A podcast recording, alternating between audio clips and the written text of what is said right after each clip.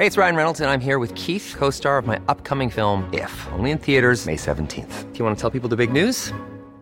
All right, I'll do. Sign up now and you'll get unlimited for $15 a month in six months of Paramount Plus Essential Plan on us. Mintmobile.com slash switch. Upfront payment of $45 equivalent to $15 per month. Unlimited over 40 gigabytes per month. Face lower speeds. Videos at 480p. Active Mint customers by 531.24 get six months of Paramount Plus Essential Plan. Auto renews after six months. Offer ends May 31st, 2024. Separate Paramount Plus registration required. Terms and conditions apply if rated PG.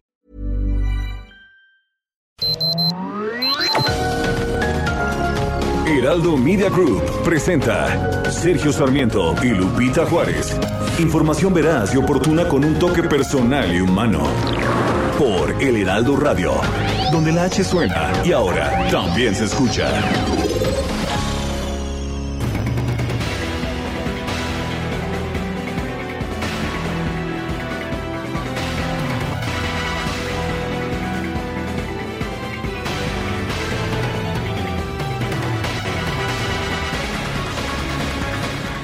Todavía ayer le estábamos trayendo la noticia de que se había registrado un récord de casos nuevos de COVID-19 en nuestro país con más de 22.700.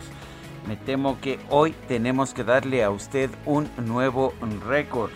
Los contagios ayer sumaron 24.975 en las últimas 24 horas para llegar a un total acumulado de 3.045.500 71 contagios desde que comenzó la pandemia en, a finales de febrero del 2020.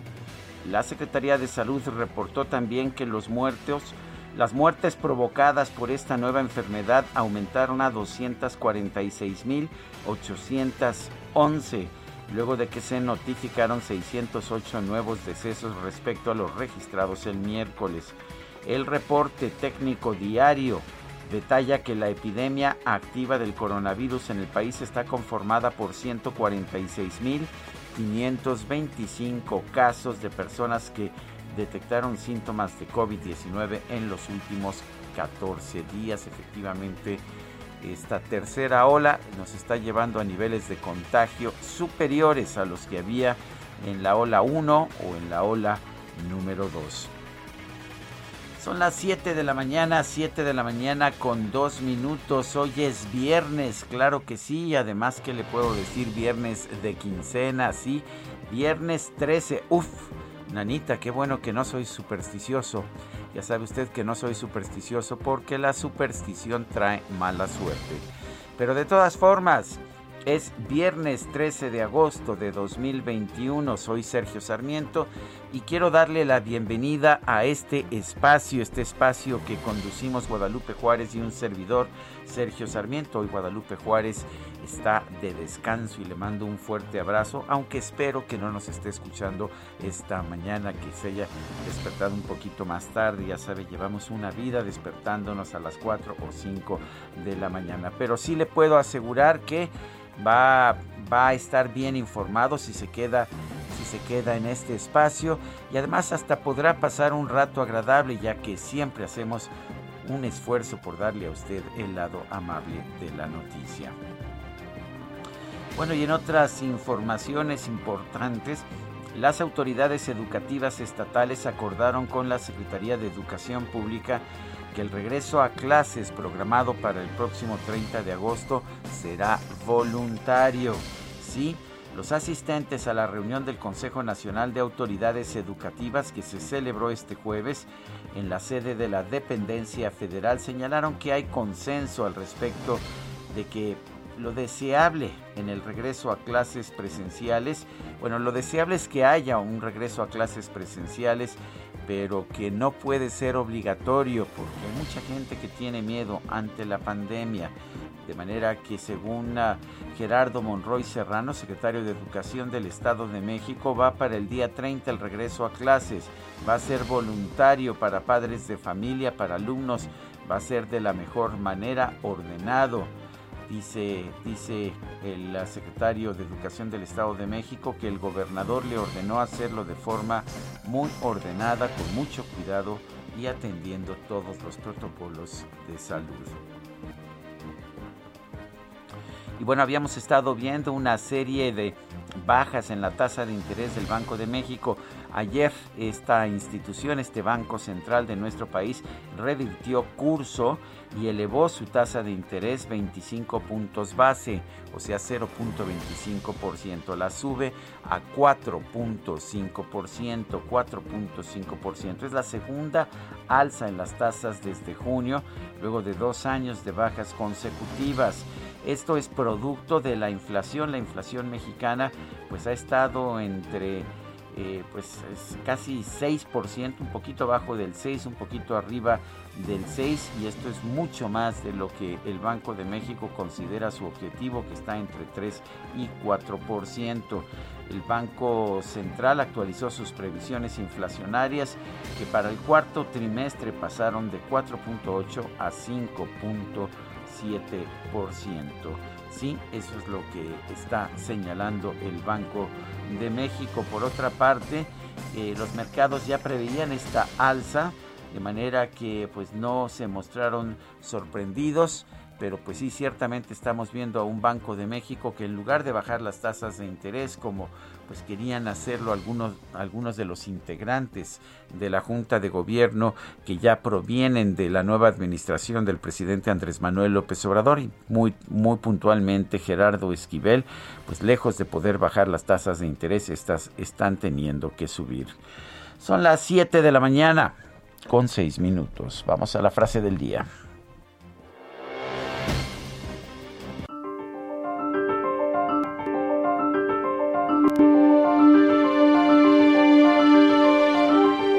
Bueno, pues nada es gratis en esta vida. Esto lo dijo, fíjense ya en la antigua Grecia, Epícteto, en su colección de máximas llamada Enquiridion.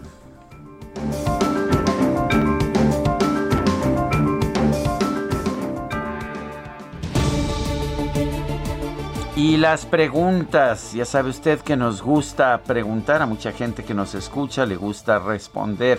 Ayer preguntamos temprano, ¿quién da más noticias falsas?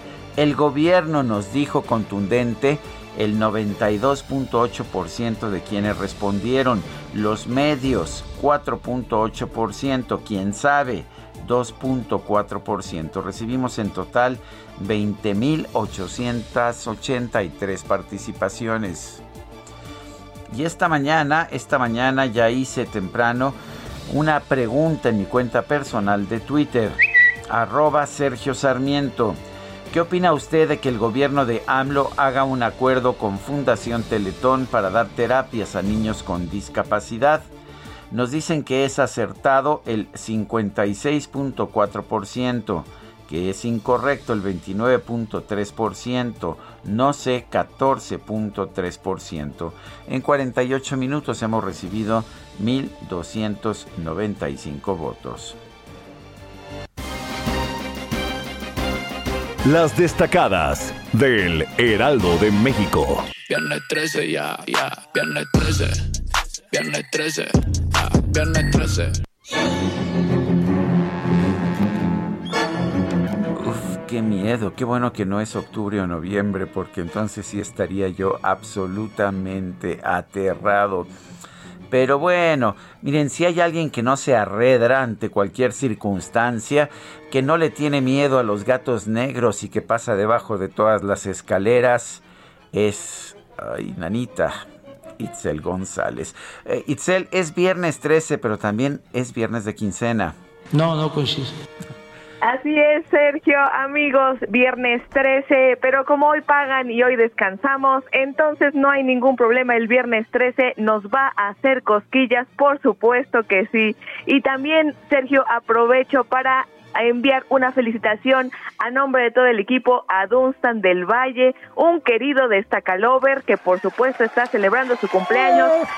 No creo que nos esté escuchando ahorita, pero yo creo que en el podcast sí, nos, va a escuchar. Si nos está escuchando, le vamos a poner tarjeta roja. Así es, tache guarache, porque hoy es día de descanso, así que tiene permiso para descansar. Sergio Destacalovers, por supuesto que es viernes y muchísima información que se publica en el Heraldo de México porque tenemos que trabajar, así que comenzamos con las destacadas. En primera plana, entre 2030 y 2040, México a un grado del caos climático. La estimación más adversa del Atlas Interactivo de la ONU calcula que en dos décadas se multiplicarán sequías, ciclones e inundaciones. País, caso Lozoya, impunidad a un año de su denuncia. De los señalados, solo Jorge Luis Lavalle ha sido vinculado a proceso. Ciudad de México, vacantes, empleo al alza. Durante mayo y junio se crearon 30 mil trabajos. Estados, atentado, alcaldesa guerrerense analiza su renuncia. Presidenta municipal de Pilcaya dice que la decisión la tomará con su familia. Orbe, en una semana contagios aumentan 4%. La Organización Mundial de la Salud informó que las regiones más afectadas son Asia Oriental y América. Meta, la liga, azaroso inicio de campaña, regresa el fútbol español sin Messi ni Ramos y con un pleito por el nuevo fondo de inversión. Y finalmente, en mercados, nuevo aeropuerto, piden informes de Santa Lucía. La Asociación Sindical de Pilotos Aviadores de México dice que faltan reportes de la estructura de las rutas comerciales del diseño de espacio aéreo. Sergio amigos, hasta aquí las destacadas del Heraldo. Feliz viernes 13. Pues feliz viernes 13, mi querida Itzel. Ten mucho cuidado. Ya sabes, no hay que ser supersticioso, a menos de que sea absolutamente necesario. Mucha suerte para este viernes. Son las 7 de la mañana con 11 minutos, 7 con 11, y vamos a un resumen de la información más importante de este viernes 13, sí, viernes 13 de agosto de 2021. En su reporte diario sobre la pandemia, la Secretaría de Salud Federal dio a conocer que este jueves se registraron 600, 608 muertes por COVID-19 y 24.975 casos confirmados. Es la cifra diaria más alta registrada en México desde el inicio de la pandemia. El gobernador de Nuevo León, Jaime Rodríguez Calderón, pidió a los alcaldes de los municipios que no tienen contagios de COVID-19 que instalen filtros en las entradas y salidas de sus demarcaciones. Por otro lado, el Bronco también señaló que el regreso a clases presenciales en el estado va a depender del control que se tenga del COVID-19 en los próximos días. Este jueves se llevó a cabo la reunión ordinaria del Consejo Nacional de Autoridades Educativas en la sede de la Secretaría de Educación Pública para presentar la estrategia del regreso a clases presenciales. Y durante el encuentro las autoridades educativas de los estados acordaron con la SEP que el retorno a las escuelas será voluntario. En un comunicado, la Federación de Sindicatos de Trabajadores al Servicio del Estado exigió que en el regreso a las aulas los maestros, alumnos y los padres de familia cuenten con mecanismos adecuados de protección sanitaria. La Administración de Alimentos y Medicamentos de los Estados Unidos, la FDA, autorizó el uso de emergencia de terceras dosis de las vacunas contra el COVID-19 de las farmacéuticas Pfizer y Moderna. El gobierno de Israel redujo a 50 años la edad mínima para recibir la tercera dosis de la vacuna contra el coronavirus. Las autoridades sanitarias de Ecuador anunciaron que a partir de septiembre comenzarán a aplicar la vacuna contra el COVID-19 a adolescentes, sí, de entre 12 y 15 años. El gobierno de Argentina informó que este jueves comenzó la distribución del primer lote de dosis de las vacunas contra el COVID-19 Sputnik V, elaboradas en su propio territorio, en Argentina. La Organización Mundial de la Salud pidió a China que comparta más información sobre los primeros casos de COVID-19 ante la necesidad de contar con todos los datos necesarios para investigar la teoría de que el virus habría escapado de un laboratorio.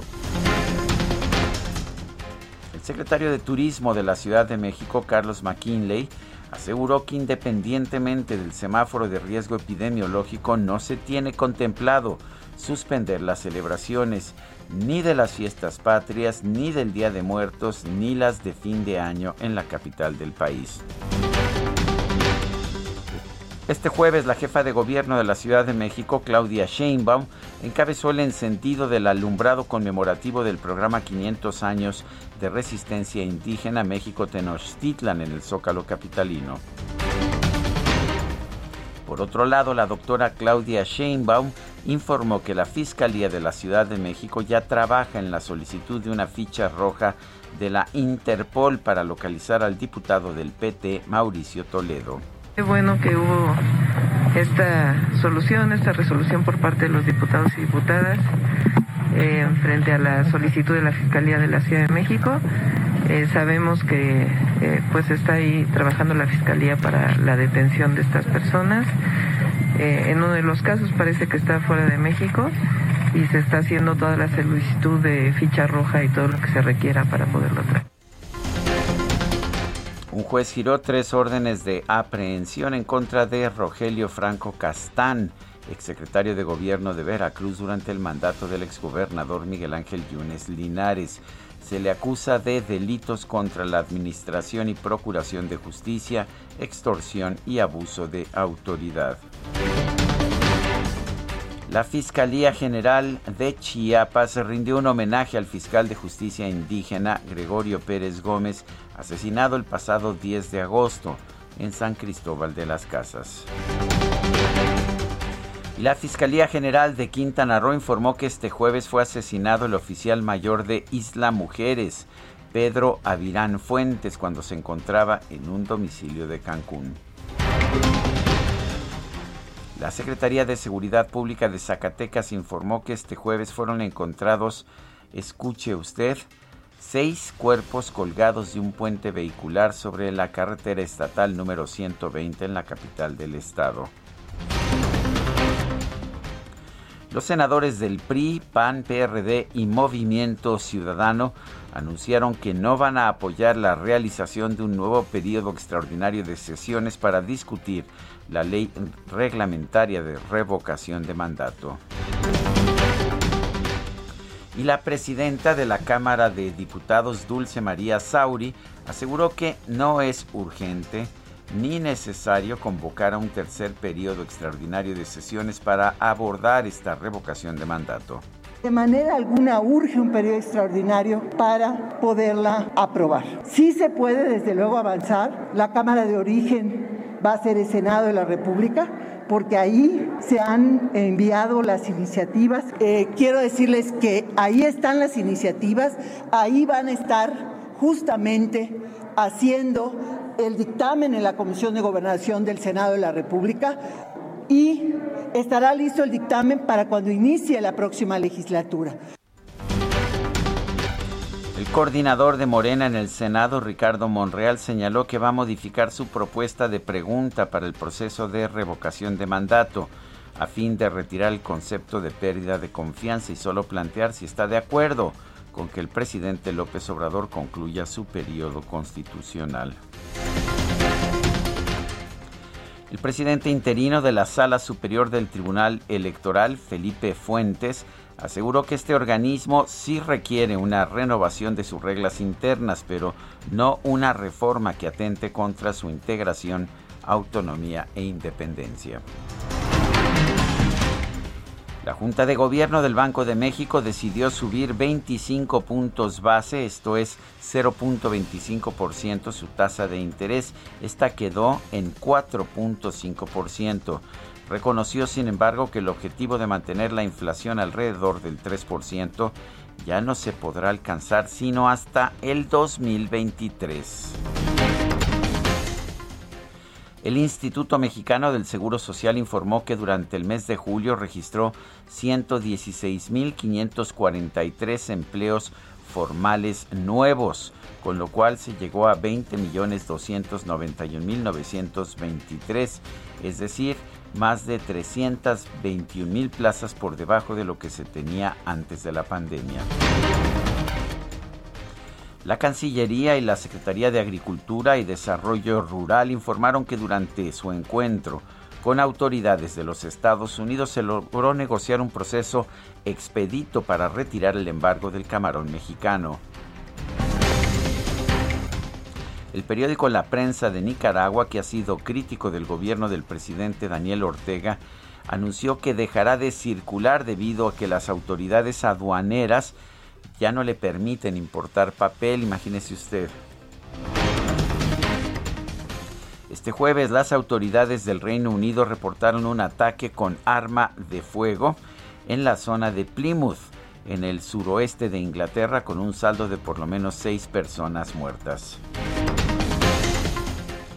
Medios estadounidenses reportaron que James Spears, padre de Britney Spears, aceptó renunciar a la tutela de su hija luego de 13 años en que pues ha mantenido esta tutela. Él se ha hecho muy rico, pero pues le ha quitado libertades a su hija, quien ha quedado convertida en una simple esclava. Y en la información deportiva, las Águilas del América vencieron por marcador de 2 a 0 al Filadelfia en el partido de ida de la semifinal de la Conca Champions. Y este jueves los cerveceros de Milwaukee derrotaron a los cachorros de Chicago. ¡Ay, qué dolor! Imagínese usted con una pizarra de 17 a 4. Bueno, me dolió hasta el alma. Claro que nada más 5 de las 17 carreras eran mortales, ¿eh? todas las demás fueron absolutamente innecesarias, producto de la crueldad humana que a veces se despliega en los campos de béisbol. La que sigue, por favor. Ay, sí, ¿verdad? Mejor, mejor me voy a la que sigue. El mexicano Luis Urías, por otra parte, empató un récord de ligas mayores al conectar 5 extra bases.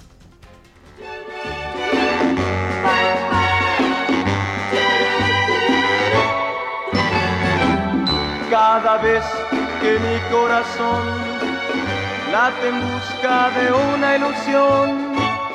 Rin, rin, tengaling, quiero llamarte a ti, oh, oh, besos para ti. Uy.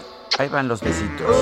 Están bien para viernes de quincena hasta viernes 13, no importa. Me da mucho gusto festejar, celebrar a uno de los grandes de, pues de la música del rock and roll, de la música romántica también, César Costa, nacido el 3 el 13 de agosto de 1941 aquí en la Ciudad de México, 13 de agosto de 1941. Si no me fallan las cuentas, está cumpliendo 80 años. ¿Se acuerdan del jovencito de los suéteres? Ya con 80 años. Empezamos con esta que se llama Besos por teléfono es mi corazón, siempre anda en busca de tu amor.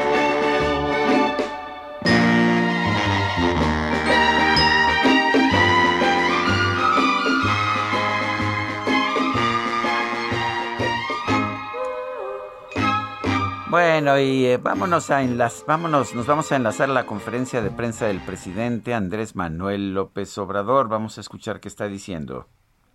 Y es una acción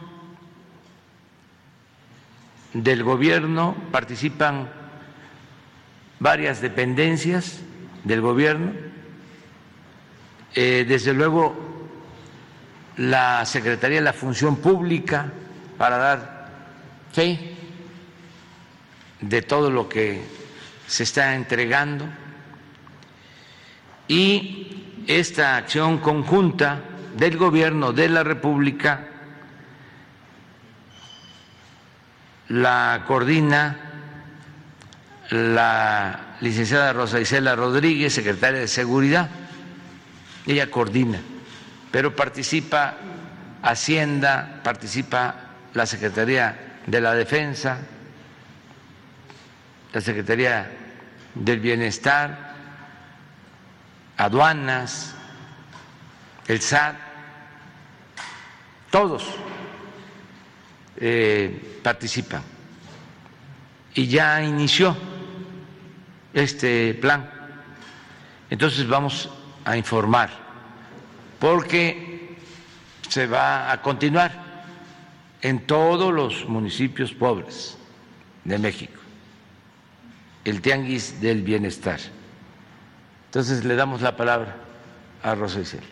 El tianguis del bienestar es lo que está anunciando el presidente Andrés Manuel López Obrador esta mañana un esfuerzo conjunto del gobierno. Eh, son las 7 con 24, no sé si vamos a una pausa, mejor ya no nos da tiempo y ya nos estaba esperando para darnos un reporte Daniel Magaña, pero estábamos tratando de saber exactamente qué estaba anunciando el presidente. 7 con 24, regresamos. Amor, déjame decir, oh, oh, beso para ti.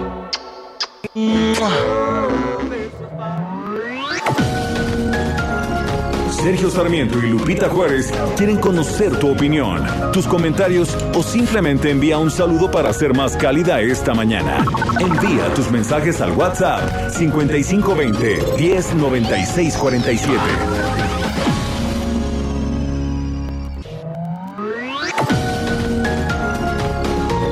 Continuamos con Sergio Sarmiento y Lupita Juárez por El Heraldo Radio.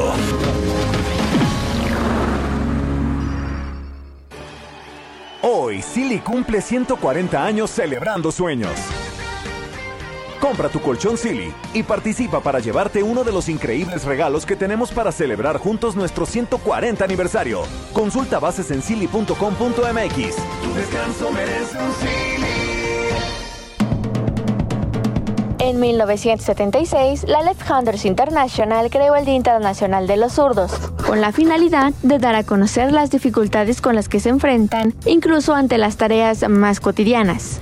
Entre sus características están que las conexiones del cerebro de los zurdos son más rápidas, por lo cual pueden ser más sensibles a diferentes estímulos. También se dice que las personas zurdas tienden a dibujar rostros o figuras que ven hacia la derecha. Y finalmente, estudios han revelado que para los zurdos es mucho más fácil aprender a usar la mano derecha para poder escribir bien que para los diestros aprender a usar la mano izquierda. Actualmente se estima que una de cada 10 personas en el mundo es zurda, es decir, un 10% de la población.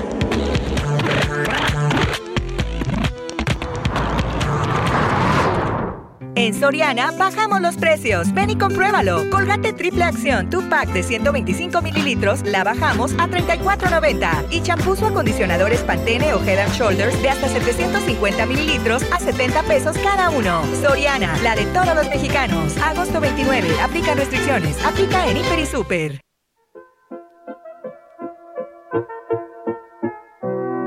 Te he llamado 20 veces para ver si así se te ocurre que podrías perdonarme al fin. Solo trato de explicar que cometí un error y que más que tú lo estoy sintiendo yo.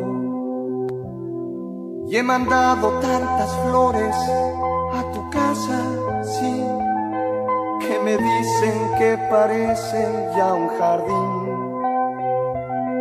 Yo no alcanzo a comprender qué es lo que pasa en ti, que no dejas ni un recado para mí.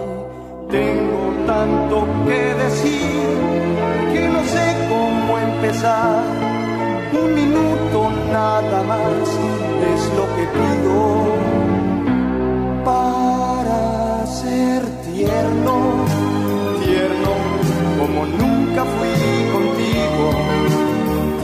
Tierno. Estamos escuchando a César Costa en su cumpleaños número 80. Ya lo sé, pero ahora cambiaré. Bueno, y tenemos mensajes de nuestro público cuando son las 7 con 33. Edna Lorena Pacheco nos manda un mensaje desde Aguascalientes y nos dice ser supersticioso es de mala suerte. Completamente de acuerdo. Dice también otra persona, muy bien por César Costa. ¿Tianguis de bienestar? Pregunta. No, Manolitos tan temprano, no Manolitos tan temprano, un fuerte abrazo. Francisco 1955. Saludos a Lupita. Por otra parte, Rodolfo Contreras nos dice desde Querétaro, cinematográfico viernes. ¿Recuerdan cuando cuando AMLO afirmó que Fundación Teletón y Televisa eran parte de la mafia del poder, ahora recurre a ellos. Le recuerdo nuestro teléfono, nuestro número de WhatsApp para que nos mande mensajes de voz o de texto. 55 20 10 96 47, repito, 55 20 10 96 47. Y como pues en el WhatsApp no cobran por llamadas internacionales, nos puede usted hacer este, mandar este mensaje desde Houston, allá donde se encuentra nuestro compañero Juan Guevara, que nos tiene información esta mañana. Juan Guevara, adelante. Mi querido Sergio, muy buenos días, saludos a Lupita. Fíjate que tres notas muy importantes. La primera es que el día de ayer los resultados del censo del año pasado salen a la luz pública y hay detalles que sorprendieron a muchas personas. Primero, que la población anglosajona se reduce casi en un 9%, la primera vez que esto sucede casi prácticamente en 200 años de que existe los Estados Unidos. Sin embargo, la población hispana, y a esto me refiero la hispana proveniente de México, ya estamos hablando de hispanos de segunda y, tercera generación, creció un 50% y se prevé que en los próximos años la mayoría de los estadounidenses en los próximos 10 años van a ser de origen hispano. Esto ha generado una serie de reacciones muy importantes en la política porque el censo determina de qué manera se distribuyen los fondos, a qué tipo de comunidades y nada más para decirte que debido a esto, siete estados del país van a perder eh, curules en la representación del colegio electoral. Entonces, esto fue una noticia importante que se dio el día de ayer. Eh, seguimos en Estados Unidos, específicamente en Texas, en una circunstancia muy complicada del COVID y se espera que el día de hoy el Centro de Control de Enfermedades, la CDC por sus siglas en inglés, informe que la variante Delta en los Estados Unidos se define como, en este caso, la, efectividad de las vacunas. Se, se, va a publicar el día de hoy que el 46% de efectividad se la da a la vacuna Pfizer y el 76% de efectividad contra la vacuna o con, con la vacuna moderna. Es decir, la gente que se vacunó con Pfizer tiene un 46% de efectividad con esta nueva variante y, la, y el 76% de aquellas personas que se vacunaron con Moderna. Y resultado de esto, quiero decirte que en Texas, donde está el centro médico más importante del mundo, al día de ayer solamente hay 368 camas en los centros de urgencia en todo el estado. La gente está ya prácticamente peleándose otra vez por camas de urgencias, por, por, por, por el ICU famoso, y ya no hay camas en Texas. Entonces, estamos viendo que Texas está no rojo, colorado eh, en cuestión de la variante Delta y los hospitales de nuevamente sobrepasados en el centro médico más importante del mundo. Es la información que tenemos para ti, Sergio. Pues sí, y en Texas ha habido, eh, Texas y Florida ha habido pues actitudes de los propios gobernadores de menospreciar, por ejemplo, el uso de mascarillas, ¿no es así?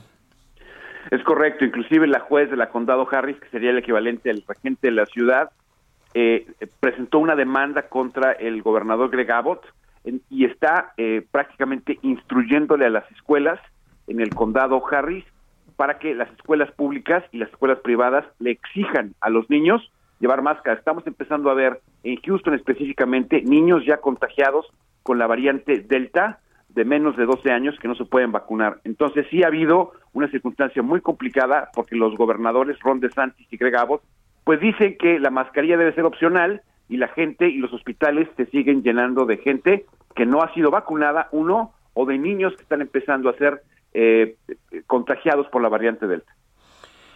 Juan Guevara, como siempre, gracias, un fuerte abrazo. Un fuerte abrazo, feliz fin de semana. Y esta tercera ola no solamente se está registrando en los Estados Unidos, también en México. De hecho, ayer nuevamente, por segundo día consecutivo, tuvimos un récord de nuevos casos. Gerardo Suárez nos tiene la información. Sergio, muy buenos días. Por segundo día consecutivo se reportó un nuevo máximo de casos de COVID-19 con 24.975 personas que dieron positivo. Apenas el miércoles se había registrado un récord de casos notificados en un día con 22.711, con lo cual se había superado la marca del 21 de enero pasado, que hasta entonces era la más alta. Sobre este tema, el académico de la Facultad de Medicina de la UNAM, Mauricio Rodríguez, explicó que la fecha de reporte de estos casos no significa que todos ocurrieron ese día, sino en varias fechas recientes, pero se notificaron hasta ahora por cuestiones administrativas. El especialista añadió que el parámetro que se debe tomar en cuenta es el de la fecha de ocurrencia de los contagios, y en ese sentido, el día con más casos de COVID-19 en esta tercera ola es el 26 de julio con 20.528, mientras que el día con más casos ocurridos en toda la epidemia es el 11 de enero pasado con 20.749. La Secretaría de Salud informó además que se acumularon 3.045.571 casos positivos y 246.811 muertes confirmadas por COVID-19. En materia de vacunación, 52.6 millones de personas han recibido al menos una dosis contra la COVID-19 y representan el 59% de la población mayor de edad o bien el 41.7% de la población total en México. Esta es la información que te tengo. Gerardo Suárez, muchísimas gracias. Y bueno, vamos con otros, bueno, un tema que está vinculado. De hecho, la Secretaría de Educación Pública señaló que los padres de familia tendrán que firmar una carta compromiso, una responsiva para el inicio del siguiente ciclo escolar. Vamos a hablar con Javier Tello, especialista en políticas de salud. Javier, ¿cómo estás? Muy buenos días. Muy buenos días, Sergio. ¿Qué tal? ¿Cómo estás? Bien, Javier. Eh, cuéntame en primer lugar, eh, ¿Tú crees que sea el momento de regresar a clases o no es el momento o tarde o temprano lo tendremos que hacer? Mira, mi posición siempre ha sido esta. Es, es bueno regresar a clases. Tienen los muchachos, los niños, tienen que tener esta educación presencial. Eso creo que no es un tema que tenga que discutirse, como que es una falsa disyuntiva en que si tienen o no tienen que regresar. La cuestión está en si tenemos las condiciones adecuadas para este regreso. Y yo lo divido el tema en dos que, surgió paradójicamente en estos, en estos días. Uno, estamos en estos eh, en, en, este periodo de, alta contagiosidad que estamos viviendo en esta llamada tercera ola. Estamos viendo cómo se incrementan de, esta manera los, los contagios, las cifras que acabamos de escuchar, etcétera. Pero también estamos viendo que se están incrementando los contagios en las poblaciones jóvenes debido a dos cosas. Una es que los mayores de 50 años ya estamos vacunados y tenemos menos problemas para eh, con, eh, con la transmisibilidad del virus, y la otra es que de manera natural el virus está mutando y evidentemente ya encontró un reservorio importante en la población de, jóvenes. Hoy, eh, Sergio, ya se encuentran saturadas las unidades de terapia intensiva para niños asignadas a COVID del Instituto Nacional de Pediatría y del Hospital Infantil de México. Es decir, hay un riesgo.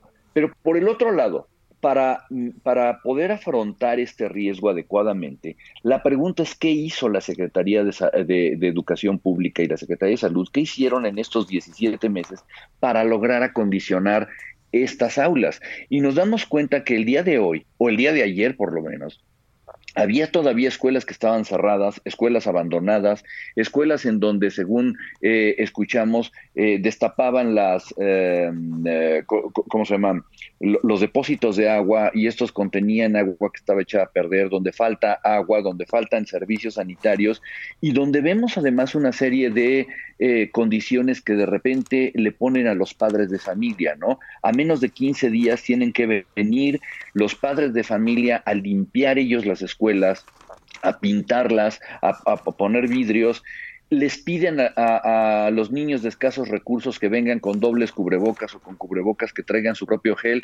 Mi pregunta es, ¿cómo es que en 17 meses de no erogar un presupuesto de mantenimiento, no se pudieron hacer mejoras radicales para que los niños llegaran literalmente a unos eh, salones de excelencia, ¿no? ¿Por qué la Secretaría de Educación Pública no les está dando los cubrebocas? Y al final lo que terminan es firmando una responsiva que queda lo menos que decir ambigua, ¿no? Eh, medidas básicas como el hecho de que se reporte cuando haya contactos fuera de la familia no, no, no está puesto, ¿no? No hay un compromiso ni de la Secretaría de Educación Pública para hacer pruebas a su personal y mucho menos para hacerle pruebas periódicas a los alumnos, que son cosas esenciales que tú vas a encontrar en el regreso a clases en otros países. Eh, Javier, entonces sí hay que regresar a clases, pero deberíamos, pues deberíamos estar haciendo las cosas mejor o deberíamos haberlas hecho ya, ¿no es así? Sabíamos que tarde o temprano teníamos que regresar a clases. Es correcto, sobre todo, eh, perdón, insisto, estuvimos 17 meses parados. ¿Por qué nadie le metió mano a esas escuelas? Estuvieron cerradas con un candado y ahora queremos que vuelvan a las mismas escuelas. y a mí particularmente me molesta mucho cuando anunciamos con bombo y platillo que va a haber brigadas que están barriendo, pintando y lavando vidrios, como si esto no fuera el proceso normal de mantenimiento de cualquier inmueble. Olvídate de una escuela, ¿no? De cualquier inmueble. Es decir, lo que yo no veo es cuál es este trato especial que se le va a dar ahora al, al, proceso, ¿no? Eh, ¿Cuáles son las características físicas que va a tener un espacio de 6 metros por 8 para albergar a no 60 niños, sino nada más a 10, ¿no?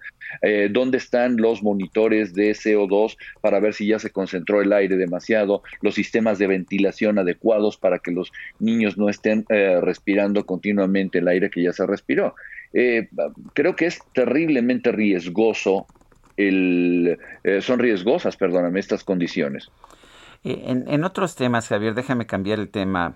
Hoy te cito en, mi artículo eh, periodístico y te cito al respecto de algo que pues que yo he venido meditando y creo que lo ratificas tú y es que la gratuidad, por lo menos en discurso de las medicinas está costando muy muy cara, está dejando sin medicamentos a muchos. ¿Qué nos puedes decir?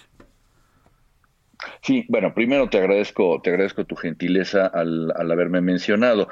Eh, eh, básicamente estamos nosotros con eh, buscando una entelequia. Este sistema de salud completamente gratuito que tanto nos han vendido no existe en ninguna parte. No, no, es ni siquiera de Dinamarca, ¿verdad?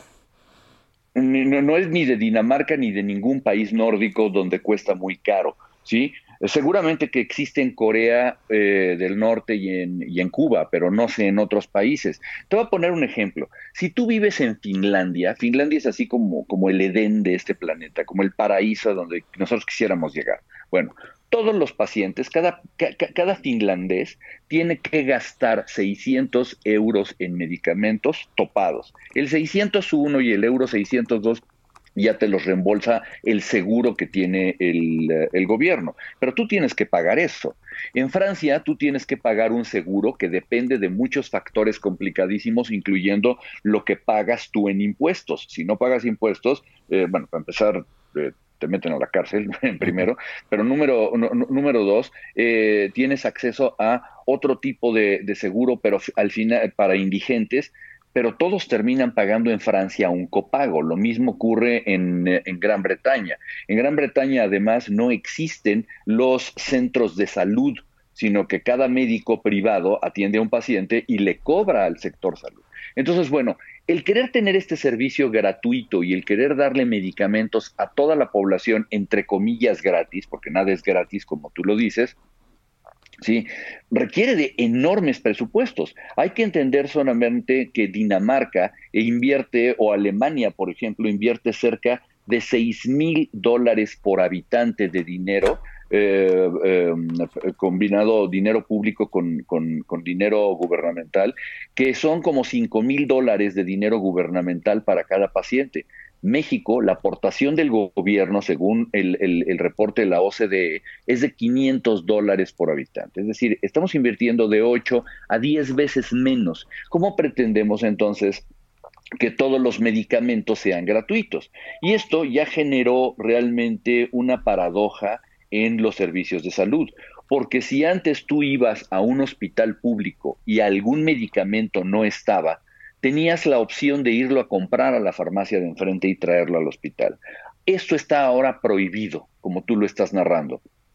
Y como está prohibido, tenemos a los pacientes hoy en el peor de los escenarios, porque no, no hay medicamentos derivado a que son muy caros o porque tenemos este gran problema de desabasto que ya va a cumplir tres años.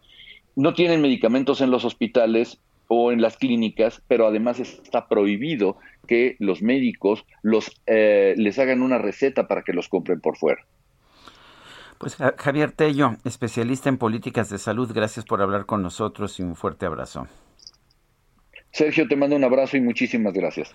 Son las 7 de la mañana con 49 minutos.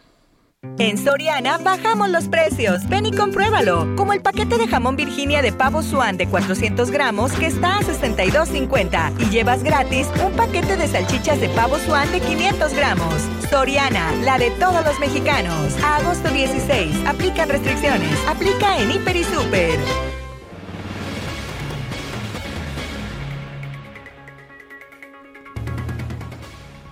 Bueno, a pesar de la tercera ola, un juez federal rechazó frenar el regreso a clases, ya que consideró que de hacerlo sería perjudicial.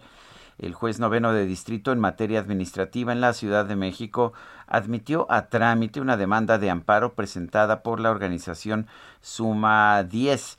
Eh, suma, perdón, suma por la educación a, que, a la cual le negó la suspensión argumentando que el gobierno federal ha suscrito acuerdos para garantizar la salud de los estudiantes. Contrario a lo expresado por la asociación quejosa, dice el juez, si se advierten protocolos de actuación a nivel si se advierten protocolos de actuación a nivel federal para el citado regreso a clases presenciales, aunado a lo anterior conforme a lo señalado por el presidente de la República en la conferencia matutina del 6 de agosto de este año, el regreso a clases no será obligatorio, sino voluntario, lo que es un hecho notorio para este juzgado. Eh, la organización eh, que presentó esta demanda de amparo dijo que no busca frenar el regreso a clases, sino obligar a la Secretaría de Educación Pública a que establezca los protocolos necesarios para evitar contagios de COVID-19. La CEP ha señalado que no está facultada para establecer este tipo de medidas, sino dice que esto le corresponde a la autoridad sanitaria. Dice que además, como no se ha iniciado aún el ciclo escolar, no es posible aplicar estas medidas sanitarias. Complicado, ¿verdad? Son las 7 de la mañana con 51 minutos.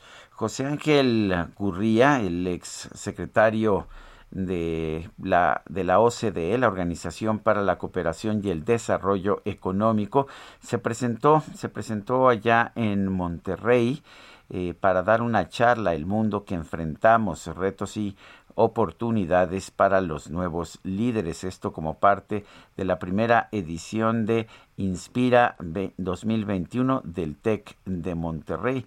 Eso es lo que eh, lo que está lo, lo, lo, que está ocurriendo. Y lo que dijo lo que dijo el exsecretario general de la OCDE es que a los muchachos a los jóvenes les va a tocar un México probable y lamentablemente más desigual todavía sobre todo a los que están ya a punto de salir de la batalla a la batalla de la vida un México donde recaerá en ustedes la responsabilidad de cerrar o cuando menos reducir esas brechas.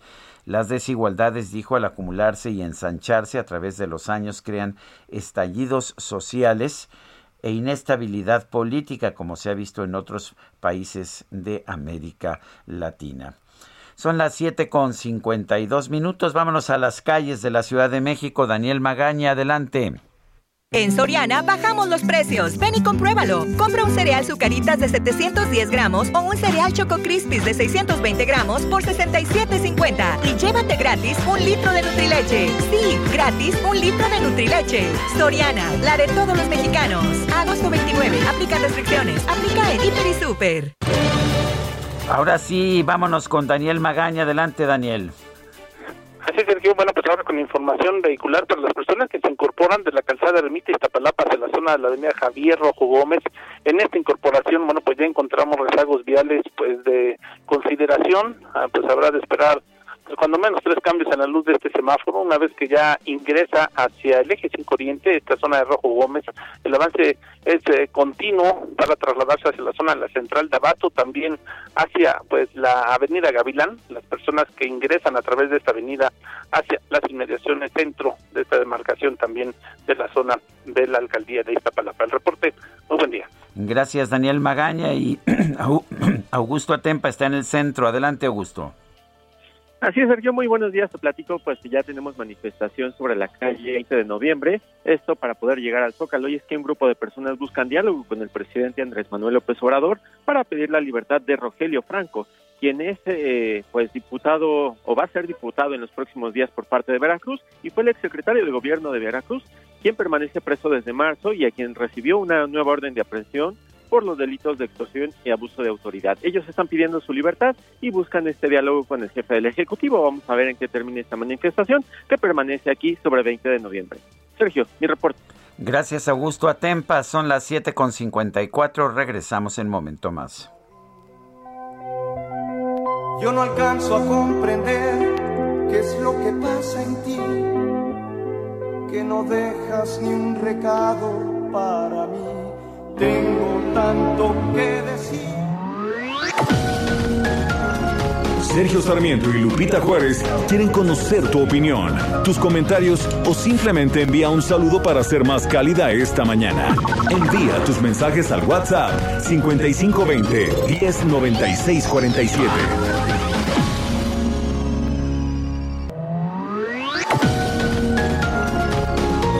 Continuamos con Sergio Sarmiento y Lupita Juárez por El Heraldo Radio.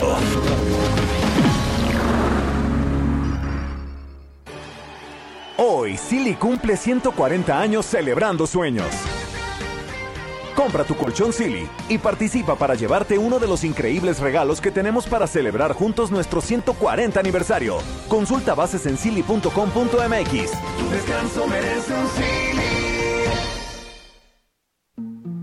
Laura y Tommy se amaban, siempre le quiso regalar flores, besos y eternamente su corazón. Un día domingo un anuncio leyó y en su auto él quiso correr. A Laura él trató de llamar no la encontró y a su madre llamó. Dile que la quiero, que la necesito, que tarde llegaré.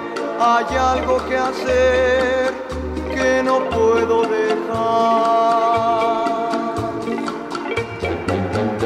Ese día la pista llegó como nunca en su auto corrió, la gente lo aclamó y a gran velocidad en su auto corrió. Nadie supo lo que sucedió. Ay, esta pegó muy fuerte allá a principios de los años 60. Por supuesto, el DJ Kike no se acuerda, dice que pues que todavía no le toca ni la vacunación. Así están las cosas. Pero bueno, Estamos escuchando a César Costa y sorprendente saber que está cumpliendo 80 años este joven cantante de los años 60. Debe de llorar que nuestro amor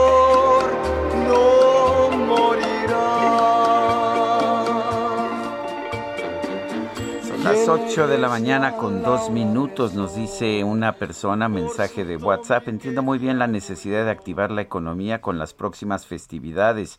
Pero este nivel de contagio de esta nueva cepa Delta está dejando más pobre a toda nuestra población. Trabajo en un hospital público del Estado de México y en muchas ocasiones se le tiene que solicitar a los familiares de COVID pañales, soluciones, medicamentos y cuando fallecen sus familiares quedan endrogados debiendo la incineración, además de seguir comprando cosas para el resto de su familia que la tienen en casa. Otra continúa en el hospital. Verdaderamente estamos en gran crisis.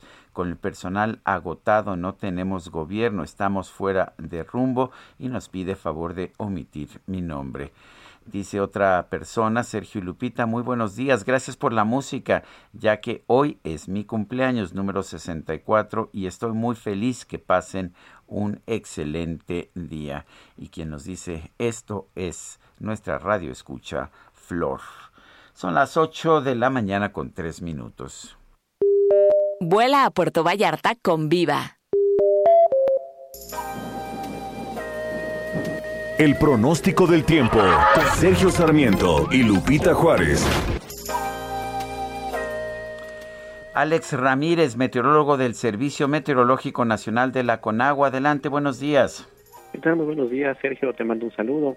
Y bueno, pues te comento que para hoy tenemos que la onda tropical número 20 recorrerá el sur del país en interacción con un canal de baja presión extendido sobre el noroeste y occidente del territorio nacional, ocasionarán lluvias muy fuertes en Sonora, Chihuahua y Guerrero, y lluvias fuertes en Baja California Sur, Sinaloa, Nayarit, Jalisco, Michoacán, Durango y Oaxaca. Asimismo, tenemos otro canal de baja presión, el cual se extiende sobre el oriente y sureste del país y generará lluvias puntuales muy fuertes en Chiapas y lluvias fuertes en Puebla, Oaxaca y Veracruz. Por otro lado, la circulación del huracán Linda de categoría 1 originará rachas de viento de 50 a 60 kilómetros con oleaje de 2 a 3 metros de altura en las costas de Baja California Sur, Nayarit, Jalisco, Colima, Michoacán y Guerrero. Este sistema se localiza más de 650 kilómetros al suroeste de las costas de Jalisco y Colima y su desplazamiento es, hacia el oeste-noroeste, por lo que continuará alejándose del territorio nacional. También les comentó que se pronostica un ambiente caluroso sobre algunas zonas de los estados del noroeste, norte, noreste y oriente de México, así como en la península de Yucatán, con temperaturas muy calurosas, superiores a los 40 grados centígrados en localidades de Baja California y Sonora. Y bueno, finalmente para la Ciudad de México se pronostica cielo medio nublado a nublado durante el día, con lluvias puntuales fuertes, eh, las cuales podrán estar acompañadas de descargas eléctricas y posible caída de granizo. En cuanto a la temperatura máxima, estará oscilando entre los 24 a 26 grados centígrados y la mínima para mañana será de 13 a 15 grados centígrados. Esta es la información que tenemos. Que tengan un buen fin de semana. Gracias, Alex Ramírez. Viva presentó Vuela a Puerto Vallarta con Viva.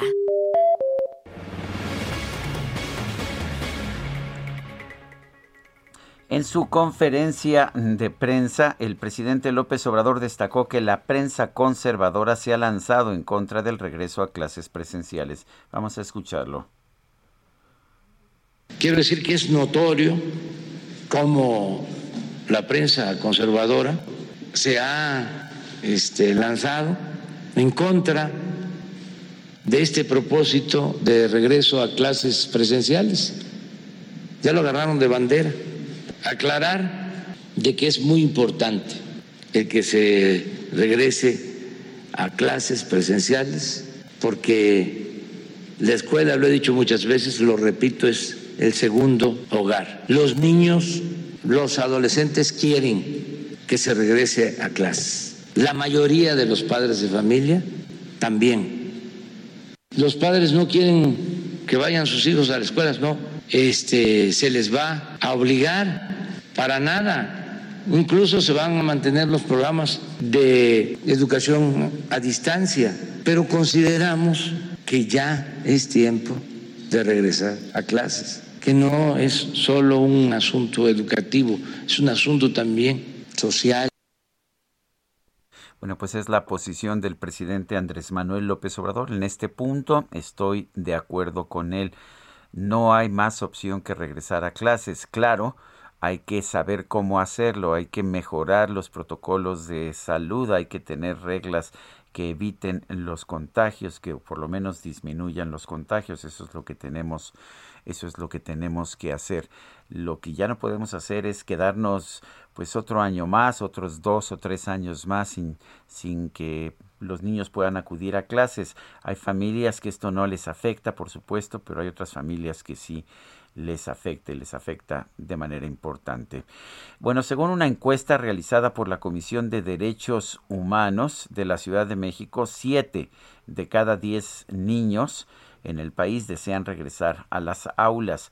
Marifer Lizama es vocero del colectivo Abre mi escuela. Marifer Lizama, buenos días, gracias por tomar esta llamada. Hola Sergio, ¿qué tal? Buenos días, muchas gracias por el espacio. A ver, Marifer, cuéntanos, este, hay mucha gente que se opone y que es muy vocal, es muy, uh, es muy evidente su oposición a regresar a clases y dicen es que no podemos perder un solo niño, no podemos tener contagios y lo entiendo, pero también hay razones para, para regresar a clases. Cuéntanos de ellas. Claro, sí, como, vemos esta, esta encuesta, pues es, determinante, los niños están pidiendo algo y cuando vemos eh, del otro lado o sea, lo que dicen los adultos, pues van, vamos como en contrasentido, ¿no? Eh, aquí es importante ver que el regreso a las escuelas se tiene que ver como un, un acto ordenado, planeado y siempre con un sustento de acuerdo al contexto que está viviendo cada comunidad escolar. Nosotros en Abre mi Escuela siempre hemos estado a favor de esta apertura de las escuelas, siempre y cuando se den estas condiciones que ya platicamos, ¿no? Gradual, responsable, con el compromiso de todos. Los efectos en los niños son evidentes. Aquí estamos viendo, pues que ellos solitos lo, están pidiendo hoy después de 17 meses de estar confinados y sin poder interactuar con sus amigos, con sus maestros, de aprender de, de una forma eh, con mayor calidad, por ejemplo.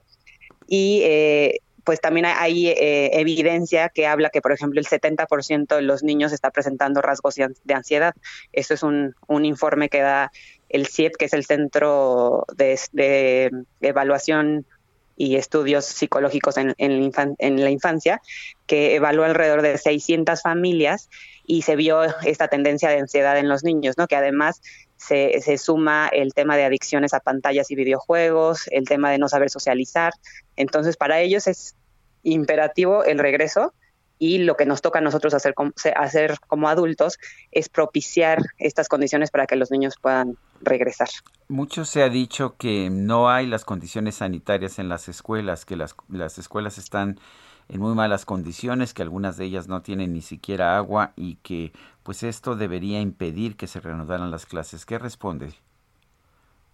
Mira, eh, yo creo que aquí tenemos que, que, evaluar escuela por escuela, ¿no? Sí, por supuesto que existen muchas escuelas que no cuentan con agua, que no cuentan con las condiciones mínimas necesarias para poder abrir. Entonces, ¿qué pasa con ellas? Pues hay que trabajar, ¿no? Hay, hay que eh, o sea, generar el recurso o las autoridades tienen que dar el recurso para que estas escuelas se puedan poner en forma y puedan abrir eventualmente. Claramente el 30 de agosto no será ese día, pero tenemos que trabajar de la mano. Hay otras muchas escuelas que también son de la parte pública, que por, lo, por, el, por ejemplo el estudio que hicimos eh, la hace un par de semanas, nos dimos cuenta que alrededor de las eh, 23 mil escuelas que abrieron a nivel nacional, el 60% eran escuelas públicas. Entonces, esto habla de que también existe un porcentaje de escuelas que sí están listas, que sí tienen las condiciones, y entonces esas son las que hoy hay que seguir empujando para que abran. Y también, obviamente, tenemos la parte privada, que no en todos los casos las escuelas están listas, pero sí hay un porcentaje importante de estas escuelas que han trabajado durante meses para poder abrir el 30 de agosto. Entonces, yo creo que el escenario no es blanco y negro, no es podemos abrir todas o no puede abrir ninguna, sino es cuáles están listas y cuáles pueden empezar a abrir para atender estas necesidades que los niños hoy nos están reclamando. Bueno, pues entonces hay que abrir, hay que saber abrir, pero simple y sencillamente no podemos mantenernos cerrados. Hay, quien me dice, no sabemos si esto va a durar un año más o dos años más, no sabemos realmente cuánto tiempo va a durar la pandemia y no podemos mantener las escuelas cerradas pues de manera indefinida. ¿Qué opinas tú? Exactamente, o sea, la, evidencia a nivel mundial es que las escuelas han estado abiertas en muchos lugares, obviamente han cerrado, en un inicio nadie sabía cómo cómo manejar esto y pues sí, lo, mejor fue cerrar.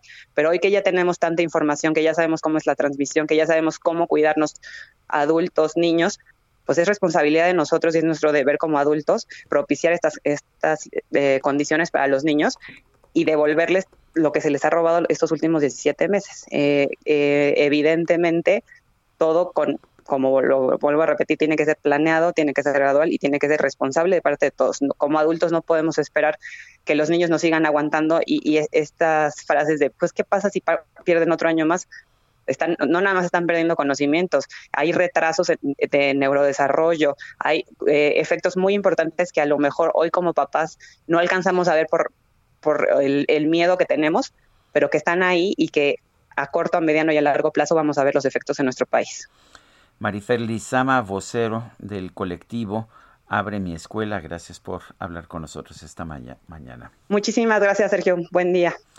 Son las 8 de la mañana con 13 minutos. El Químico Guerra con Sergio Sarmiento y Lupita Juárez. Químico Guerra, buenos días, adelante con tu información. Hola Sergio, muy buenos días, buen viernes. Fíjate que estoy en un lugar en donde los viernes son especiales porque, como dice un cronólogo mexicano ya reconocido inclusive aquí en Venecia, estos días tienen más de 24 horas. ¿Qué se siente, Sergio, vivir en una ciudad condenada? Una ciudad que está frente a la desaparición. Es lo que sienten los venecianos hoy en día porque Venecia, tú y yo lo sabemos, una ciudad muy vulnerable a los eh, vaivenes en el nivel de los océanos. Y conforme a las predicciones que se reconfirmaron este lunes pasado con el informe del panel intergubernamental de cambio climático de Naciones Unidas, pues va a seguir aumentando este nivel y Venecia es especialmente vulnerable. Aquí se siente ese espíritu, eh, por un lado, eh, pues de angustia, pero por otro lado, de determinación, de luchar en contra de este fenómeno, aliviando la cuestión del calentamiento global. Es una ciudad especialmente dedicada a controlar y bajar las emisiones de calentamiento global y lo hacen en una forma convincente y además muy determinada porque el futuro de Venecia depende de que no aumente demasiado el nivel de los océanos. Como te lo comenté y tú lo has visto, existen aquí obras de ingeniería verdaderamente asombrosas para regular las grandes avenidas del océano que inundan la laguna en la que está Venecia, que está construida sobre terrenos fangosos, terrenos de por sí que desde antaño han sido humedales inundables y por lo tanto una ciudad que depende muchísimo precisamente del nivel de los océanos. Cuando se inunda Venecia, las tiendas tienen que sacar todo lo que tienen, existen casas que tienen compuertas ya interconstruidas en las puertas de las casas para ahí cerrar la compuerta y rellenarlo con sacos de arena para evitar la entrada del agua a las casas. Es una ciudad que vive bajo la constante zozobra precisamente del aumento en el nivel de los océanos. Por eso aquí es un tema eh, primordial lo que está sucediendo ya a nivel global, Sergio, desde que Joe Biden a principios de este año ya estableció un mapa de ruta para el gobierno norteamericano de inversiones muy, muy cuantiosas, precisamente para facilitar la transición energética hacia una economía baja en carbono. Esto para México tiene un significado importante, aunque no lo quieran ver las autoridades, va a depender, y eso nos va a estallar en la cara pronto a los mexicanos, la necesidad de cumplir con los compromisos que adquirió México en los acuerdos de París y que no estamos cumpliendo actualmente. México se puede convertir en un paria internacional precisamente en relación a su compromiso con el cambio climático, con la reducción de emisiones y con esta transición energética que va a significar mucho para el país. Pero aquí en Venecia ese es el gran tema, Sergio. El tema central de la preocupación de los ciudadanos de Venecia de cómo bajarle a las emisiones de gases efecto invernadero que están provocando el aumento en el nivel de los océanos. Desde aquí, Sergio, te mando un gran abrazo y muy buen fin de semana. Muchas gracias, Químico Guerra. Son las 8 de la mañana con 17 minutos, 8 con 17. La Asociación Mexicana de Distribuidores de Automotores pidió acciones legales en contra de las empresas de Estados Unidos que de manera ilegal introducen al mercado mexicano los denominados autos chocolate. En la línea telefónica está Guillermo Rosales Zárate, director general adjunto de la AMDA, la Asociación Mexicana de Distribuidores de Automotores. Eh, Guillermo Rosales, gracias por tomar esta llamada. A ver, cuéntanos, estamos viendo que el gobierno mexicano está demandando a los fabricantes de armas de Estados Unidos en Estados Unidos. Eh, no me digan que eso sería algo que ustedes buscarían también contra las empresas que están introduciendo eh, vehículos chocolate, autos chocolate a México. Sergio, muy buenos días.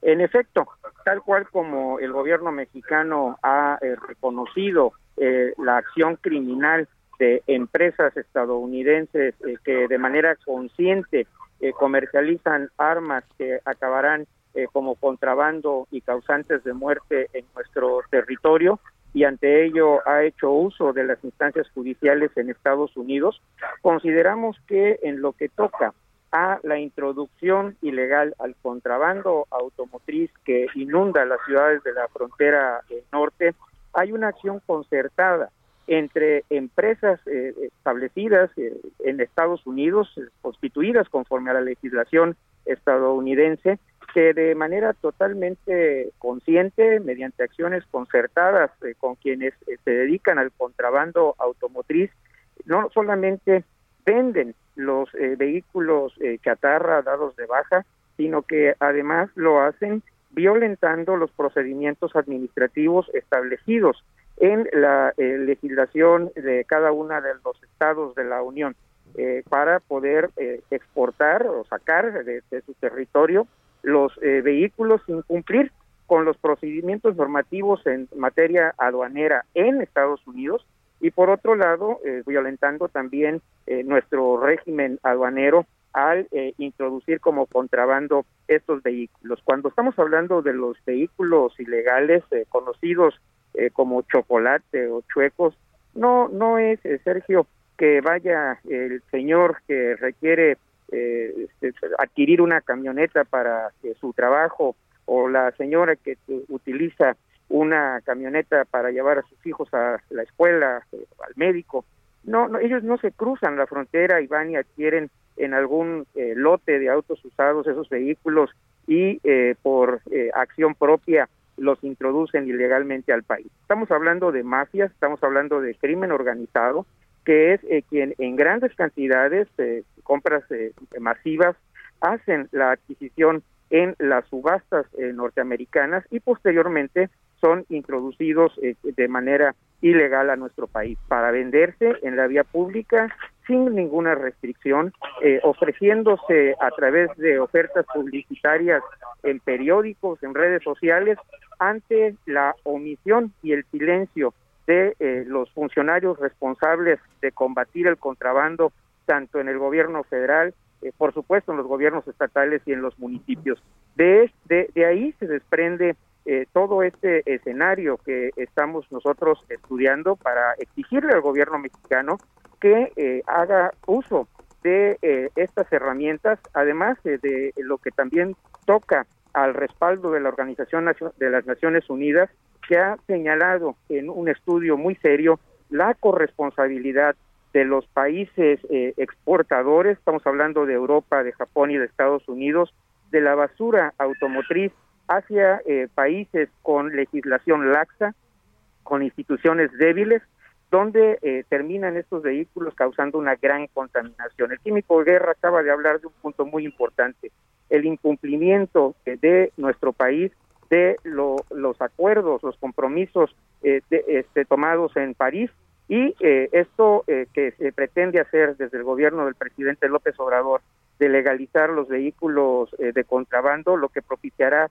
es una entrada masiva aún mayor de los que ya se encuentran presentes en nuestro territorio eh, y, esto eh, será muy grave porque la franja fronteriza norte es la zona más contaminada del país, mucho más que el área metropolitana de Monterrey, de la Ciudad de México y de eh, Guadalajara. Así quedó establecido desde el 2005 cuando siempre, el siempre bien recordado Mario Molina encabezó un estudio eh, para eh, visualizar los efectos de la circulación de los vehículos ilegales en Ciudad Juárez. Sergio. Pues eh, preocupa esa situación, pero dices que son mafias, que son empresas, que no son, pues no, no es el inmigrante que llegue y pasa su coche. No son los inmigrantes quienes hacen la mayor proporción de vehículos que se sitúan en calidad de contrabando. Ese es un mito sí existen aquellos eh, migrantes que cuando visitan eh, sus, hogares, sus familias, eh, ya no hacen la devolución del vehículo que introdujeron bajo el régimen de importación temporal. Eso está perfectamente eh, delimitado en las estadísticas porque se hace un, un trámite, queda registrado el vehículo en el momento que entra al país y posteriormente en el balance de todos aquellos vehículos que eh, no eh, se retornaron. Eh, y son muchos menos de los que están circulando y que se comercializan de manera abierta en las ciudades de la frontera. Y esos que son los que generan el, el problema mayor son los que están controlados por las bandas criminales. Y es a quienes se va a beneficiar en primer término con esta decisión de legalizar el contrabando automotriz. Guillermo Rosales Zárate, director general adjunto de la AMDA, la Asociación Mexicana de Distribuidores de Automotores AC. Gracias por esta conversación. Muchas gracias, Sergio. Bueno, pues son las, las 8 de la mañana, 8 de la mañana con 23 minutos. Ayer el Banco de México subió en un cuarto de punto porcentual su tasa de interés y bueno, el resultado que estamos viendo hoy en la mañana es un ligero fortalecimiento del peso, está subiendo eh, más de medio punto porcentual. En los mercados internacionales, la cotización mm, del peso se ubica en 19.8540 por dólar. Sí, mejora ligeramente el peso esta madrugada. Son las 8 de la mañana o esta mañana. Son las 8 de la mañana con 24 minutos. Regresamos en un momento más. Dile que la quiero,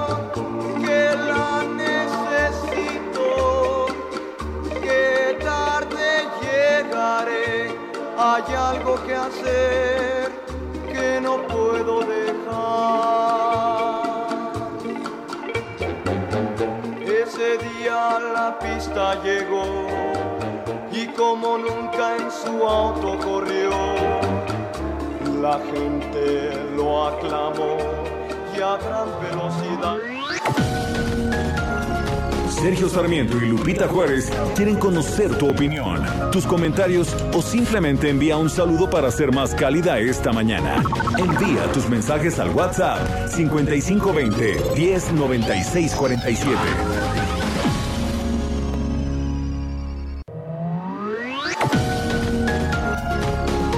Continuamos con Sergio Sarmiento y Lupita Juárez por El Heraldo Radio. Las estaciones de búsqueda, rescate y vigilancia marítima trabajan todos los días del año. Cuentan con una flota moderna, tecnología de punta y personal especializado. Que vigila los mares y costas del país. Con honor, deber, lealtad y patriotismo, dan todo por la vida. En caso de peligro, llama al 800 Marina 1. Una armada que nació para servir a México. Secretaría de Marina. Gobierno de México. Jaque Mate con Sergio Sarmiento.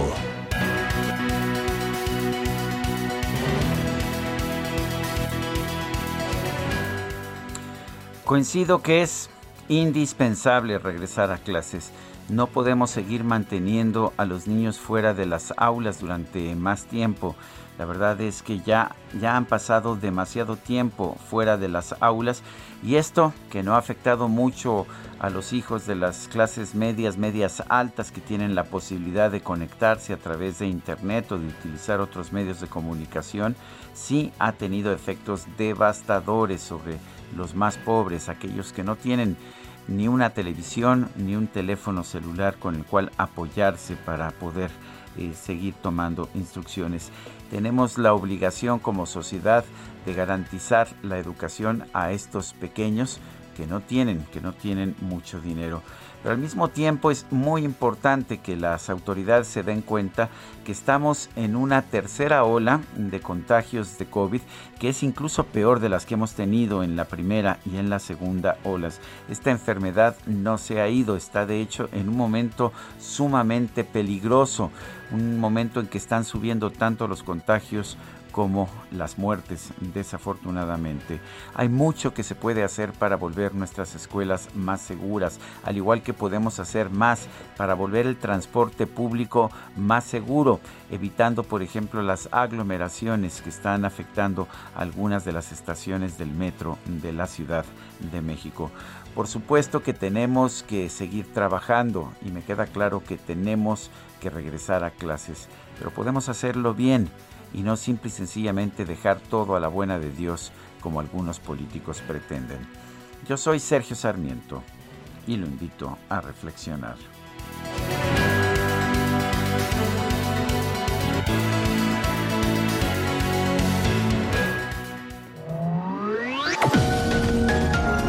Para Sergio Sarmiento tu opinión es importante. Escríbele a Twitter en arroba Sergio Sarmiento. En Soriana bajamos los precios. Ven y compruébalo. Laptop 13.9 pulgadas, Nokia 308, procesador Celeron con 64 GB de almacenamiento de 6.999 la bajamos a 4.999 más 12 meses sin intereses. Soriana, la de todos los mexicanos. Agosto 16. Aplican restricciones. Aplica en Soriana Hiper.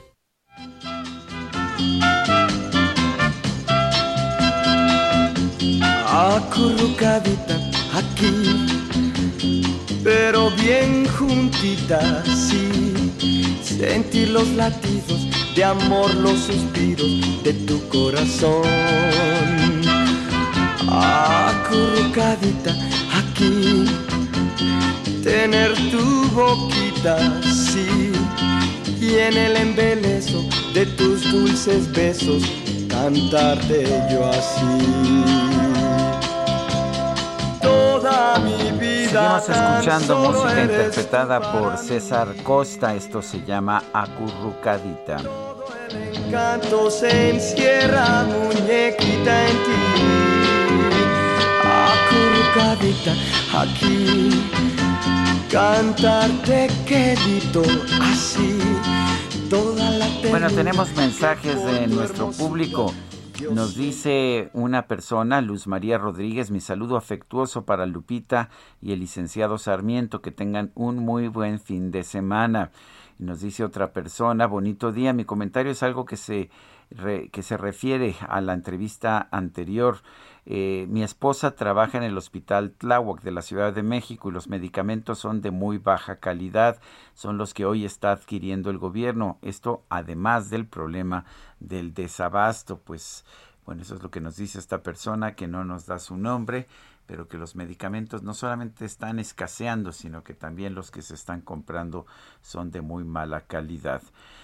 Bueno, son las 8 de la mañana con 35 minutos. Los caminos de la vida no son como yo pensaba, como los imaginaba. No, no crea que nos hemos convertido en una emisora musical. No se trata de eso, no se trata para nada.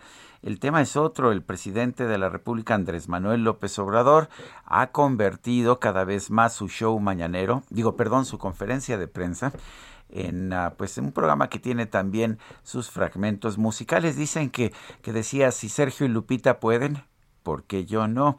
A ver, vamos a escuchar un fragmento de lo que pasó esta mañana o lo que ha pasado esta mañana en la conferencia matutina. A ver, ¿por qué no la pones? Vamos a escucharla. Sí, vamos a escucharla. No, no, no, no, no. no después eh, este, me dicen, oiga, estuvo muy aburrida la mañanera. Este, este, no, ayer leí a estoicamente tuve que aguantar toda la mañanera. Qué aburrida. Entonces, es un vallenato, le gustaba mucho al Gabo, a Monsiváis. Una vez fuimos a comer, aquí, por el centro, ahí por el Palacio de Minería, donde estaba eh, antes el Senado, junto ahí, y llegaron unos músicos, les cantamos algo, y dice Monsi, sí, ¿cuál? Los caminos de la vida. Y vámonos por los caminos de la vida. A ver.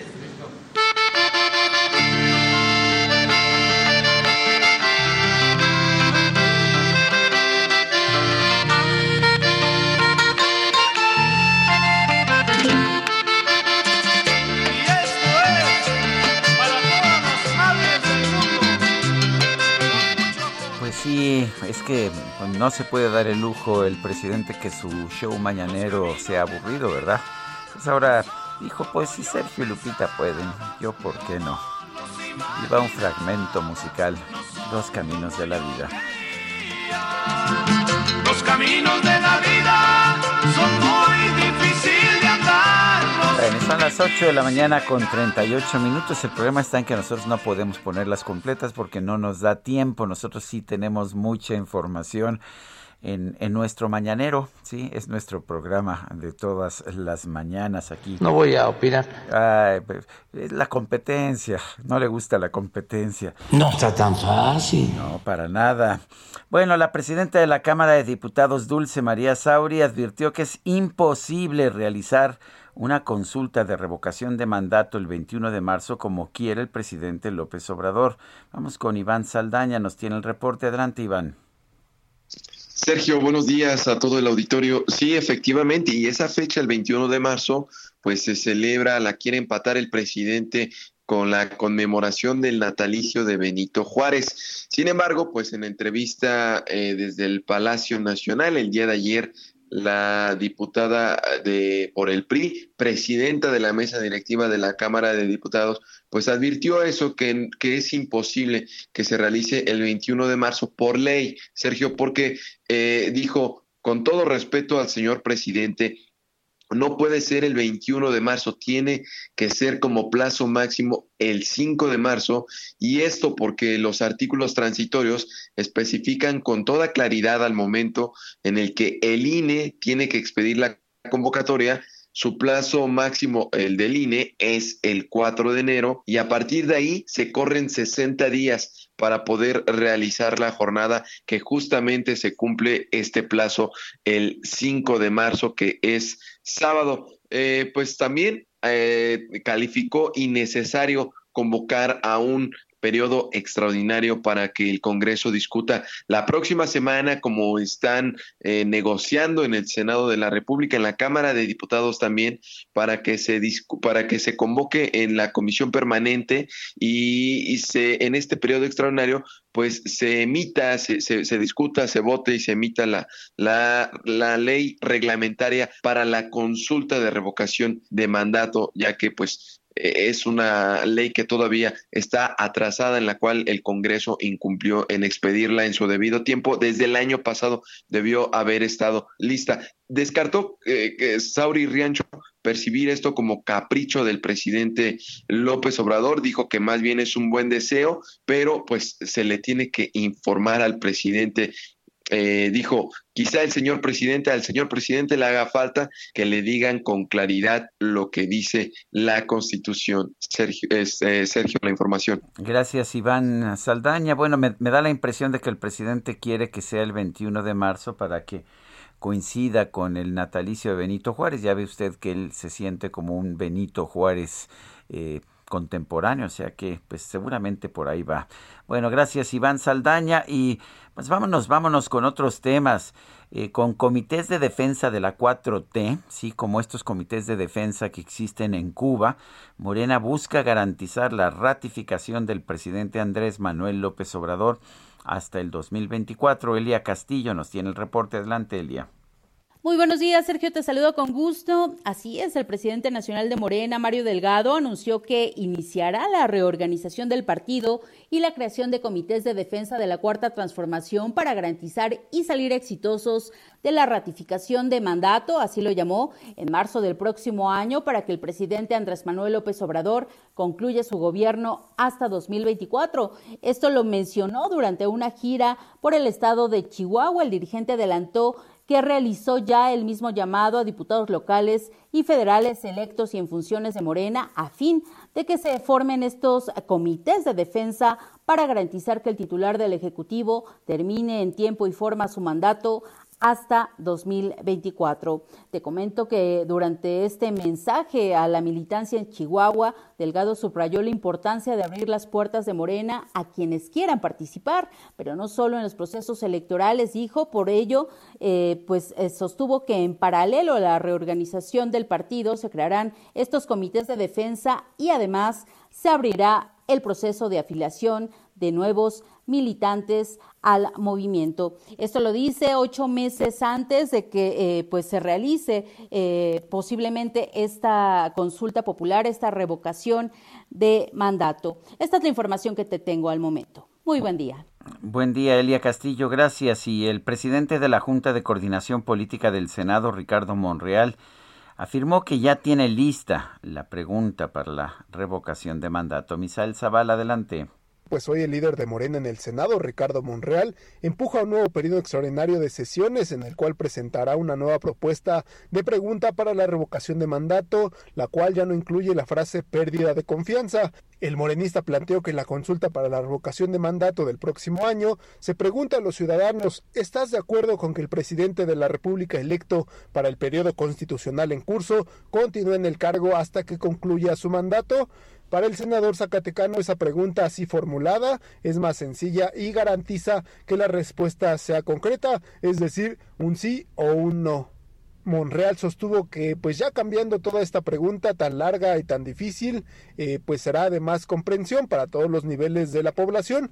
Y es que anteriormente Sergio Lupita la pregunta era ¿estás de acuerdo con que se concluya de manera anticipada el desempeño del cargo de la persona titular de la presidencia de la República a partir de la pérdida de confianza?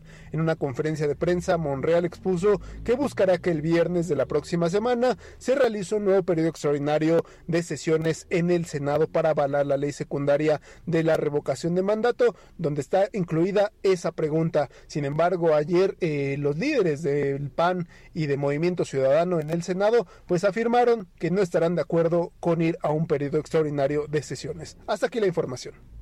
Misael Zavala, muchas gracias.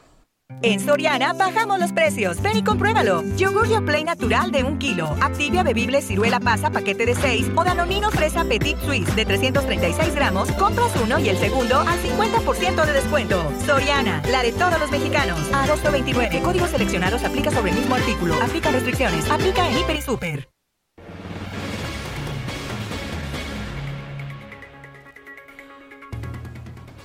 Los grupos parlamentarios del PAN y Movimiento Ciudadano en el Senado informaron que no van a respaldar con su voto una convocatoria de periodo extraordinario para discutir la ley reglamentaria de la revocación de mandato. Damián Cepeda, buenos días, gracias por tomar nuestra llamada.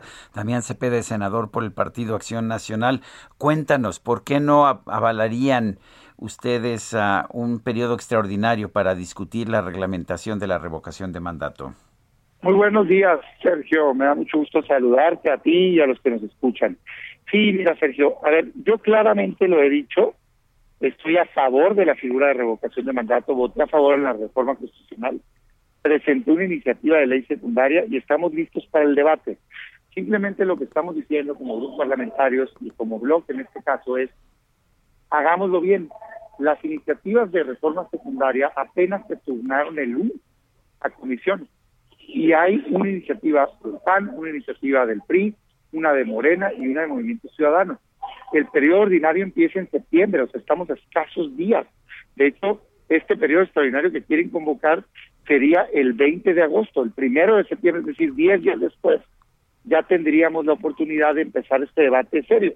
Nosotros lo que estamos diciendo es, a ver, nosotros no estamos al son que nos toque el presidente.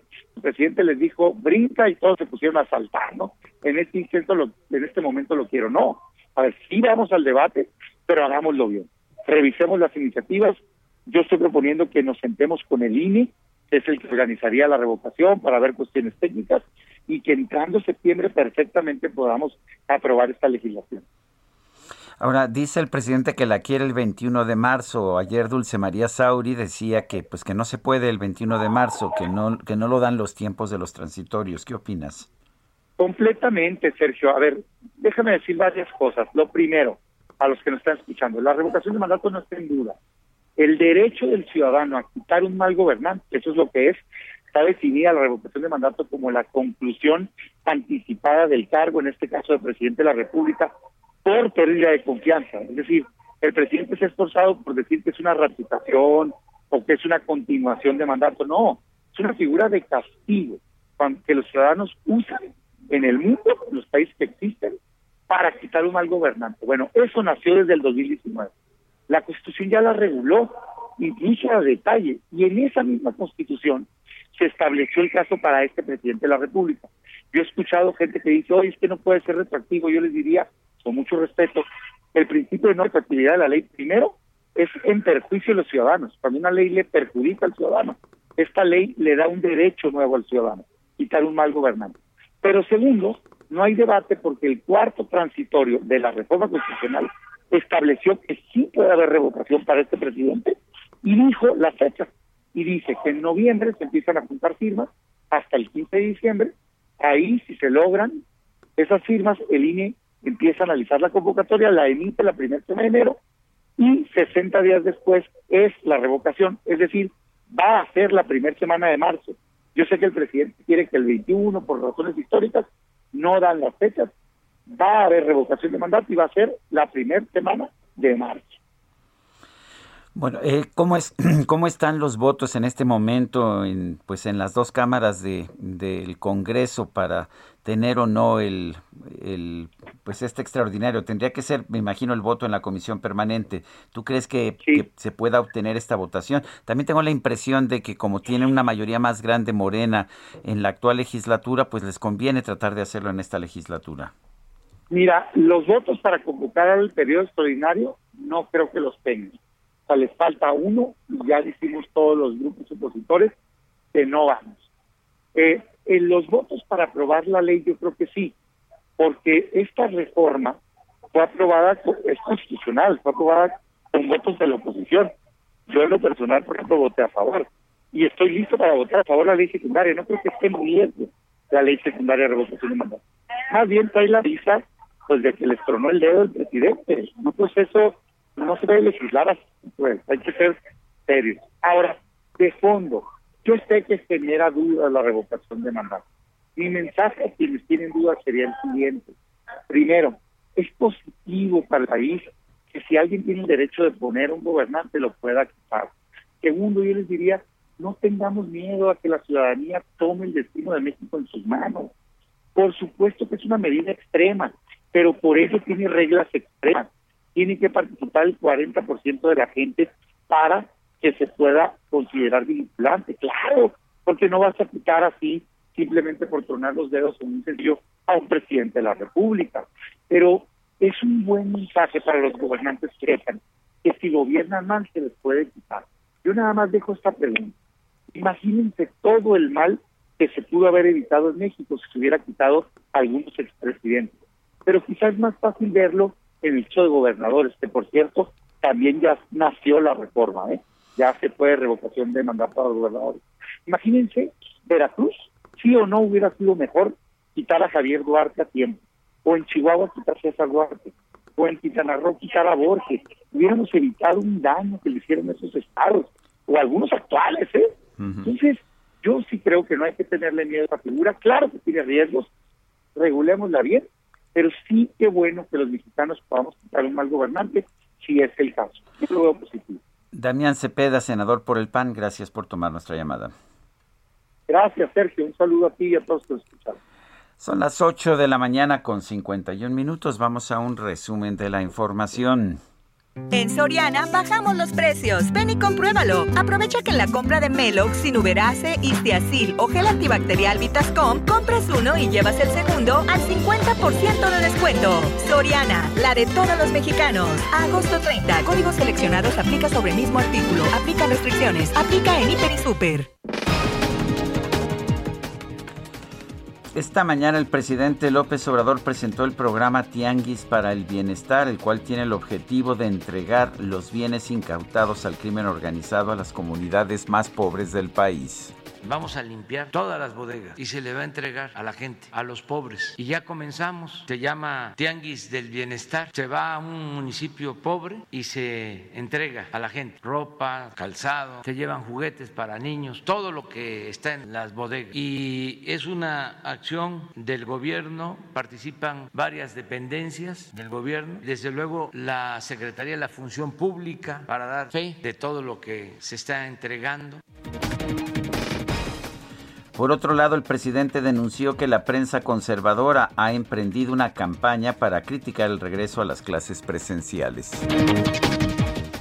El Congreso del Estado de México aprobó la creación de la Universidad Pública de Naucalpan de Juárez para garantizar una educación inclusiva, equitativa y de calidad en esa demarcación. El gobierno de China rechazó los llamados de la Organización Mundial de la Salud para realizar nuevas investigaciones en su territorio sobre el origen del COVID-19. Aseguró que en este tema apoya un enfoque científico y no político. Me gusta jugar con disfraces, porque uno puede. En el Estado de México, el gobierno municipal de Ciudad Nezahualcóyotl anunció que para incentivar la vacunación contra el COVID-19 entre los jóvenes, a partir de este 14 de agosto, las personas de entre 18 y 29 años que acudan a los centros de vacunación del municipio disfrazados como personaje de alguna película, serie, caricatura o anime, podrán ganar un paquete de libros. sorprenden un montón, tu superhéroe ya llegó.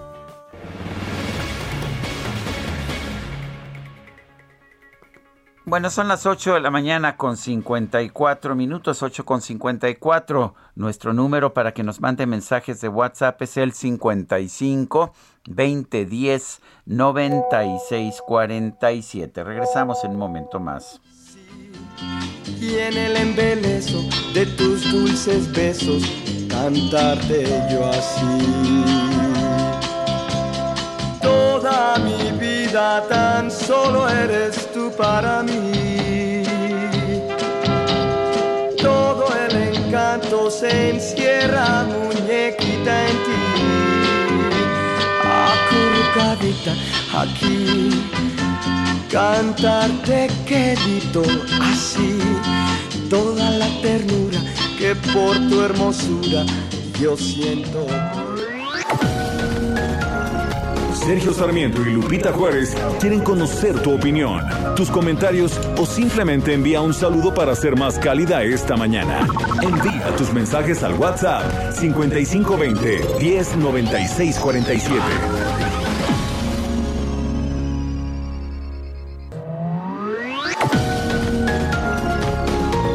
Continuamos con Sergio Sarmiento y Lupita Juárez por El Heraldo Radio. Seguro que todos tenemos un proyecto que por una u otra cosa hemos dejado pendiente, a veces por el tiempo, por los niños, porque luego. Pero si ya te decidiste a dar el primer paso y quieres hacerlo realidad, cuentas con un crédito personal Citibanamex. Desde el principio está genial, porque no te cobran comisión por apertura y además tú escoges el plazo que más te convenga y pagas en mensualidades fijas. ¿Qué esperas? Cumple esa meta con un crédito personal Citibanamex. Pídelo hoy en cualquier sucursal. Consulta requisitos y CAT en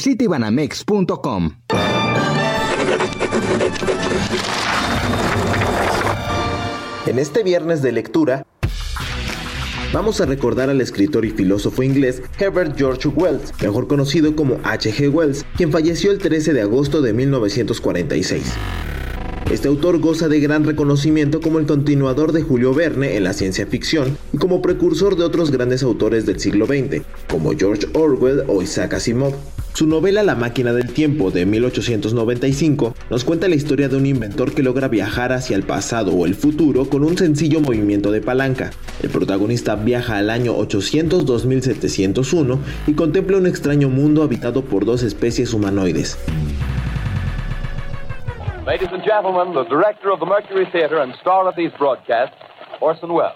We know now that in the early years of the 20th century, this world was being watched closely by intelligences greater than man's, yet as mortal as his own. We know now that as human beings busied themselves about their various concerns, they were scrutinized and studied, perhaps almost as narrowly as a man with a microscope might scrutinize the transient creatures swarm and multiply in a drop of water. Otras de sus obras importantes son La Vista Maravillosa, El Hombre Invisible y La Guerra de los Mundos. Esta última relata una invasión de marcianos a la Tierra y es especialmente recordada por una versión radiofónica que realizó el cineasta Orson Welles en 1938, la cual desató el pánico en los Estados Unidos por su realismo. Hoy, Silly cumple 140 años celebrando sueños. Compra tu colchón Silly y participa para llevarte uno de los increíbles regalos que tenemos para celebrar juntos nuestro 140 aniversario. Consulta bases en silly.com.mx. Tu descanso merece un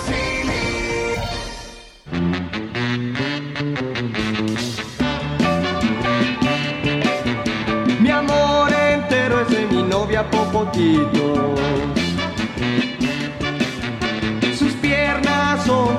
Par de carricitos. Y cuando a la fiesta la llevo a bailar, ¡uy! sus piernas flacas se parecen quebrar. Popotitos no es un primor, pero baila que da favor. A mi popotitos yo le di mi amor. Baila rock and roll. Seguimos escuchando música interpretada por César Costa. Esta delgada que me hace pensar. Son las 9 con 4 minutos. Nos pregunta Rafael del Olmo, ¿qué inversiones realizó el gobierno para el regreso a clases seguro? ¿Ventilaron aulas? ¿Instalaron divisiones transparentes? ¿Modernizaron los baños? Nos pregunta, ¿repartirán mascarillas cotidianamente? ¿Habrá médicos e instalaciones para atención inmediata? Nada de eso. Esa responsabilidad recae sobre los padres, muchos de ellos contribuyentes. Si los impuestos no se aplican en la pandemia, ¿tiene sentido seguir pagándolos? Es lo que nos dice Rafael del Olmo. Por otra parte, eh, Luis Veller nos dice, buenos días, como siempre lo sigo en cualquier parte del mundo. Hoy me tocó escuchar sacrificadamente en Las Vegas. Sí, saludos Luis Veller. Y son las nueve de la mañana con cuatro minutos. Eh, este jueves se promulgó en el Diario Oficial de la Federación la declaratoria contra los diputados Saúl Huerta y Mauricio Toledo que el Pleno de San Lázaro aprobó, aprobó ayer. Iván Saldaña nos tiene la información. Sergio Lupita, eh, buenos días nuevamente. Sí, efectivamente ya es oficial este anuncio. Con esta publicación, pues se busca que los desafueros de los diputados Saúl Huerta y Mauricio Toledo, pues sean observados por todas las instancias y aplicado debidamente en sus respectivos ámbitos de competencia, sobre todo para la Fiscalía General de Justicia de la Ciudad de México, eh, de acuerdo a las funciones que cumple el diario oficial de la Federación. Y es que nada más hay que recordar que el ex integrante de la bancada de Morena, Saúl Huerta, es acusado por violación a dos menores de edad, mientras el petista Mauricio Toledo, pues es perseguido por la justicia por enriquecimiento ilícito, quien por cierto está en Chile, eh, ahorita en este país. Eh, y el mismo, el mismo diputado por, el PT, pues lo confirmó. Eh, esta declaratoria básicamente dice que hay lugar a proceder penalmente en contra de los diputados, que en cada uno de manera eh, bueno, cada uno por su parte, eh, se notifica a las partes el sentido de la presente resolución en los términos de la normatividad aplicable, es decir, sobre todo se notifica a la Fiscalía General de Justicia. Y nada más eh, esta desde hace algunos meses la Fiscalía General de Justicia pues había solicitado eh, los desafueros de ambos diputados en distintos tiempos. Desde enero pidió eh, a que a la Cámara de Diputados la Fiscalía pidió a la Cámara de Diputados que quitaran la inmunidad procesal a el diputado Mauricio Toledo desde enero del 2021 y desde abril del 2000 de este año también pues se pidió que se retirara la inmunidad procesal al diputado Saúl Huerta y pues casi sucedió en el primer caso siete meses después, Sergio. Bueno, pues Iván, Iván Saldaña, gracias por esta, por esta información. Buenos días a todos. Claro, y bueno, después de que la Cámara de Diputados aprobó el desafuero de Saúl Huerta y Mauricio Toledo, la Fiscalía General de Justicia de la Ciudad de México giró órdenes de aprehensión en contra de ambos. Jorge Almaquio nos tiene la información. Gracias, Sergio. Amigos, así es. Jueces de control libraron las órdenes de aprehensión en contra de los diputados Saúl Huerta, acusado de abuso sexual agravado y violación contra menores de edad, y de Mauricio Toledo por enriquecimiento ilícito. Apenas este miércoles, la Cámara de Diputados, erigida como jurado de procedencia, le retiró el fuero constitucional e inmediatamente la Fiscalía General de Justicia solicitó al Poder Judicial las órdenes de aprehensión. La semana pasada, la defensa legal de Huerta Corona expuso que el legislador poblano ha otorgado a la Fiscalía todos los datos de localización para ser ubicado y citado las veces necesarias ante la autoridad ministerial o judicial, pero nadie, nadie lo encuentra. Aseguraron que el diputado no se ha ocultado ni sustraído de la acción de la justicia y afirmar lo contrario solo son especulaciones sin sustento. En tanto, Mauricio Toledo señaló que se encuentra en Chile, a donde acudió para resolver algunos problemas familiares y de otra índole. La titular de la Fiscalía General de Justicia, Ernestina Godoy, indicó que tras presentar la acusación penal se activaron todos los mecanismos de colaboración con autoridades federales y de otras entidades federativas para localizar y presentar a los dos legisladores ante un juez de control. Godoy Ramos reconoció que la Cámara de Diputados cumplió cabalmente su función como depositario de la soberanía popular y resaltó que no tolerarán más abusos de quienes pretenden esconderse al amparo de la política para cometer delitos, por lo cual, al margen de la ley, nada y por encima de la ley nadie. Sergio amigos, el reporte que les tengo. Buen día.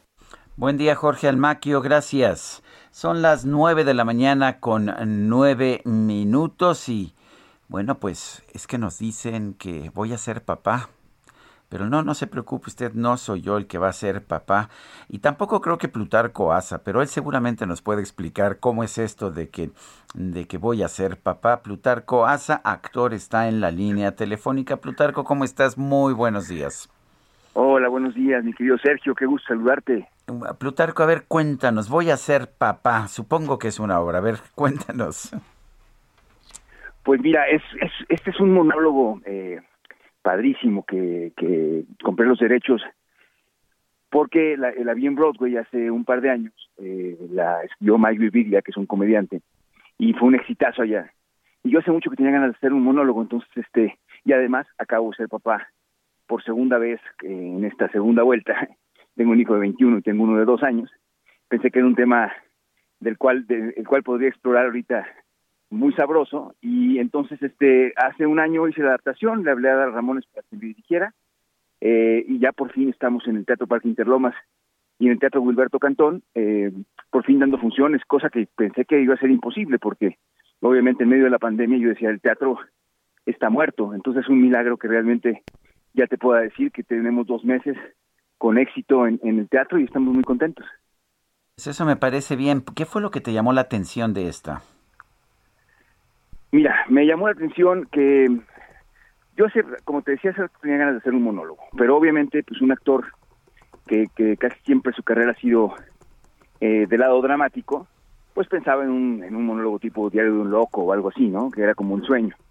Pero ahora que, que, que pasó la pandemia, que hay tantas este, divisiones políticas, que, que hay crisis económica, inseguridad, etcétera, etcétera, pensé que realmente lo urgente era buscar algo en tono de comedia, algo más ligero, que sí fuera profundo su, su, su temática y su debate y su mensaje, pero que el tono fuera en comedia, porque creo que la gente necesita reírse y olvidarse de, de pues todo lo que estamos viviendo, ¿no?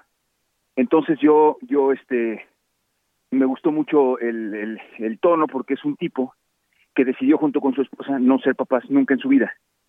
Y de repente cuando a la mujer le empieza a, se le empieza a vencer el reloj biológico, pues le tuerce la manita y este amigo se ve obligado a, darle gusto a su mujer, empiezan a buscar un bebé, se les complica, viene toda la pesadilla del embarazo, y luego nace el bebé y el bebé se vuelve como la nueva pareja de la esposa y él queda como relegado. Entonces, él te lo cuenta de una manera muy simpática, este Via Crucis, pero paralelamente también él va entendiendo el sentido de la paternidad, se va enamorando de su hijo y, ve, y empieza a ver el mundo a través de los ojos de un bebé y eso lo, lo refresca y, y le quita un poquito la amargura. Entonces, es, es un arco muy bonito, muy que te enternece, pero también muy divertido porque el humor de Mike Viglia es, es un humor negro sabrosísimo. Pues Plutarco, gracias por hacernos esta invitación. ¿Dónde podemos ver la obra? Mira, estamos en el Teatro Wilberto Cantón los miércoles eh, a las 8 de la noche y los y el y este viernes, o sea, el día de hoy, es el último día de la primera temporada que vamos que hicimos en el Teatro Parque Interlomas a las ocho y media. Eh, es un teatro padrísimo dentro de un centro comercial acá en Jesús del Monte. En Interlomas. El Humberto Cantón es el que está en San José Insurgentes, el de la Asociación de, de, Escritores. Exactamente, como a dos, a dos cuadras del Barranca del Muerto, a espaldas del Teatro Insurgentes. Entonces, la ciudad es tan grande que ahorita te puedes dar el lujo de hacer gira dentro de la ciudad. Entonces, empezamos en dos teatros que, que, están bastante lejos el uno del otro y así iremos iremos calentando la obra poco a poco en diversos teatros alrededor hasta que hasta que los semáforos ya ya se, se, calmen. Esperemos que, que acabando esta esta próxima ola y ya poder entrar a, fin de semana y empezar a hacer gira por la República. Plutarco Asa muchas gracias no, hombre, gracias a ti, mi querido Sergio. Qué, qué gusto saludarte. Te mando un abrazote. Muchas gracias. Y bueno, qué bueno que están empezando estas funciones presenciales en los teatros. Son las nueve, las nueve de la mañana con trece minutos. Y bueno, eh, se encuentra con nosotros una persona que conocí hace apenas algunos días, Iván Alexander de León Aguirre. Él es ah, representante legal de la banda, la banda sí, Lipan Apache de Coahuila y Texas. Y bueno, pues es una es una tribu, la tribu Lipan Apache, allá en Coahuila y Texas, en ambos lados de la frontera, para entender mejor de qué se trata y qué es lo que ellos piden.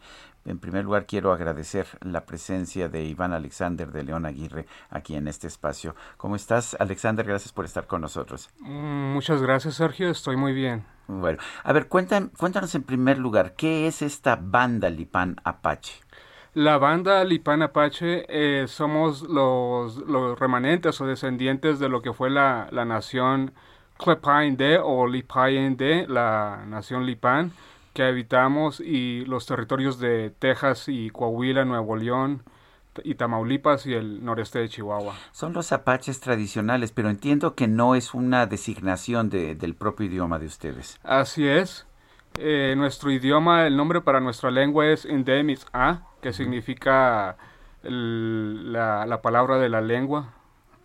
¿Cuántos individuos, cuántas personas todavía eh, son miembros de este grupo o, son descendientes de este grupo y, están ubicados? Alrededor de unas 300 personas en lo que es Chihuahua, el noreste de Chihuahua, Coahuila y algunas partes de Nuevo León y, otros 300 o a 500 en lo que es Texas y la reserva Mezcalero Apache en, el sureste de Nuevo México.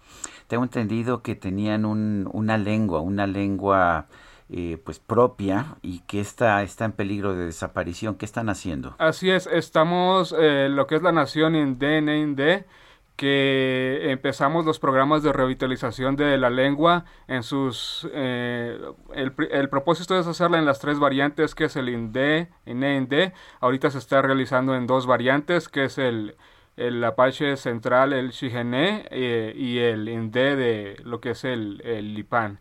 En, en, las comunidades de, de, la ciudad de Chihuahua, Ciudad Juárez y Coahuila. A ver, en, en estos momentos en México, de hecho, hubo una ceremonia eh, temprano esta mañana, hay, una, hay un gran énfasis en lo que fueron las culturas o lo que son todavía las culturas indígenas en nuestro país. Se hizo una ceremonia por los 500 años de resistencia indígena y sin embargo tengo entendido que esta comunidad uh, Lipan Apache no es reconocida en México. Sí lo es en Estados Unidos, pero no en nuestro país. ¿A qué se debe y cuál es la, la situación? Así es, Sergio. La, situación se debe a los conflictos históricos de las guerras apaches, llamadas guerras apaches de a finales de 1800, que se fueron conducidas ah, en contra de, nosotros, de, de, lo que somos la nación indeo apache, eh, por parte de los gobiernos de ese tiempo y de los terratenientes. Entonces, en ese tiempo se nos consideraba como un peligro para la existencia de la nación mexicana y pues también se debía a los despojos de, los territorios que, en los que habitábamos. Eso creó ese, ese tipo de, de, políticas de ignorarnos o de hacernos a un lado. Pero se mantiene esta política de ignorarlos hasta la fecha, a pesar de que tenemos un gobierno que dice que, que respeta las tradiciones indígenas. Así es, aún se sigue, claro, ya no militarmente, sino en otros aspectos como es el social y político. Sí se sigue. ¿Qué, qué, qué, qué piden ustedes, tú como representante de, este, de esta tribu Lipán Apache, qué pides a las autoridades? Pedimos que se nos reconozca, que se nos visibilice, que se nos tome en cuenta, que vean nuestra existencia aquí en el territorio nacional. Ha habido ciertos funcionarios del INPI, que sobre todo en el, del INPI de Chihuahua, que nos han tratado de, de, invisibilizar. ¿Qué es el INPI, perdón? El INPI es el Instituto Nacional de Pueblos Indígenas. Eso es. Sí. Entonces los han tratado de invisibilizar. ¿Cómo ha ocurrido esto? Hemos llevado pro, propuestas, oficios para que se nos tome en cuenta y, y, ellos los han ignorado o los han transgiversado de alguna forma u otra. Eh, uno de ellos, uno de los funcionarios en Chihuahua es, es se llama Víctor, que era antes era trabajaba en COEPI, que es la Comisión Estatal de los Pueblos Indígenas, ahora está como cabeza de, del INPI en la ciudad de Chihuahua, y otro es Julio, que eh, de hecho hace un, unos un mes tuvimos una, una consulta del INPI en Coahuila para lo que es uh, los pueblos originarios Kikapú, Negros Mascogos e Indé, y uno de, de estos uh, delegados del INPI eh, de Chihuahua, porque Coahuila no tiene una oficina del INPI, sino que mandan gente de Chihuahua y de Monterrey, y, y, y una persona que es Julio, de, de los uh, trabajadores del INPI de Chihuahua, pues ha estado como ignorando, ¿no? O poniendo trabas. Eh, tengo entendido que en Estados Unidos sí se les reconoce, ¿estoy en lo cierto? Así es, en Estados Unidos sí se nos reconoce. Cuéntame un poco del atuendo. Traes, para nuestros amigos que nos ven, hay, hay, personas que nos están viendo a través de cámaras de televisión, particularmente allá en el estado de Texas, pero mucha gente nos escucha en radio. Eh, cuéntanos de tu indumentaria que traes y de la pluma que traes en la mano. Bueno, esta, este escudo o en este símbolo significa eh, la cosmología de nuestra nación, el origen de nosotros, que tiene que ver con... Eh, en nuestra cosmogonía, nosotros venimos de las montañas de sangre de Cristo en el norte de Nuevo México. De ahí nos desprendimos de los apaches jicarilla o de la Bashishish que es la gente oso. Eh, también tenemos la luna. Esta estrella es la eh, eh, que se le llama, es la estrella que le designan como Venus el sol y las, y las tres flechas son las tres migraciones de los, de los hacia el sur, hacia Texas y después posteriormente hacia Coahuila. Bueno, ¿y la pluma? La pluma, esta pluma representa uh, la pluma de Nandan o de líder que se me otorgó por en el Consejo de la Nación Indé, donde representantes de la Nación de Apache San Carlos de Arizona, de la Nación Jicarilla y Lipan Apache Ben of Texas uh, me eligieron como Nandan, eh, el primer Nandan general en ese tiempo, en 2019, y pues se me, eh, se me otorgó esta pluma de, de Nandan, o ¿Cuál, líder. ¿Cuál sería tu mensaje, tanto al público en general como a las autoridades mexicanas? ¿Con qué mensaje nos quieres dejar? Me gustaría dejarlos con el mensaje de que existimos, que estamos en el norte de México, en Chihuahua, Coahuila, en Nuevo León, en algunas partes de, Tamaulipas, aún hay algunos descendientes, y que vean nuestra existencia, que el gobierno de Andrés Manuel López Obrador nos tome en cuenta y que vean que existimos y que estamos y que aún preservamos nuestra cultura y nuestra lengua y la estamos tratando de revitalizar para que no se pierda. Y dado que este es, hoy es el día de la caída de Tenochtitlan, que es un día de culturas indígenas, pues es algo muy importante de que aún existimos naciones indígenas, no solo aquí en el centro y sur de México, sino en el norte, porque el norte siento que ha sido muy ignorado por, por el gobierno en cierto aspecto. Alexander, representante de, de la comunidad Lipan Apache, eh, gracias por estar con nosotros, gracias por con, conversar un poco. Creo que no todo el mundo tiene la conciencia de lo que es esta nación de y me, me, da mucho gusto que hayas podido estar con nosotros. Y Hedna en Jololer, Muchas gracias por esta oportunidad. Mis mejores deseos y bendiciones. Gracias, Alexander. Son las 9 de la mañana con 22 minutos. Vámonos al Zócalo Capitalino. Augusto Atempa, adelante. Buenas, buenos días. ¿Qué más nos tienes? Sergio, te platico que continúa cerrada la circulación para todos los automovilistas que vienen sobre 20 de noviembre, sobre el eje central, sobre la avenida 5 de mayo. Y es que a las nueve y media de esta mañana habrá un evento por parte del jefe del Ejecutivo, el licenciado Andrés Manuel López Obrador, junto con la jefa de gobierno, Claudia Sheinbaum, esto en el Zócalo Capitalino, y por ello también se mantiene cerrado el paso peatonal para todas aquellas personas que buscaban llegar a la plancha del Zócalo, no lo podrán hacer, y es que este cierre peatonal abarca desde la calle de Veneciano Carranza, la calle de 5 de Mayo, para todos aquellos eh, que pues pensaban llegar a este punto, eh, solamente están pasando los empleados del gobierno de la Ciudad de México y aquellos eh, comerciantes que logren acreditar que su comercio se encuentra en este primer cuadro de la Ciudad de México. Mientras tanto, ya hay un operativo por parte de la eh, Secretaría de Seguridad Ciudadana en los alrededores, hay que tenerlo muy en cuenta, y todos aquellos automovilistas serán desviados antes de llegar a la plancha del Zócalo Capitalino. Sergio, mi reporte. Gracias, Augusto Atempa, y vámonos ahora hasta Zaragoza con Daniel Magaña. Adelante, Daniel.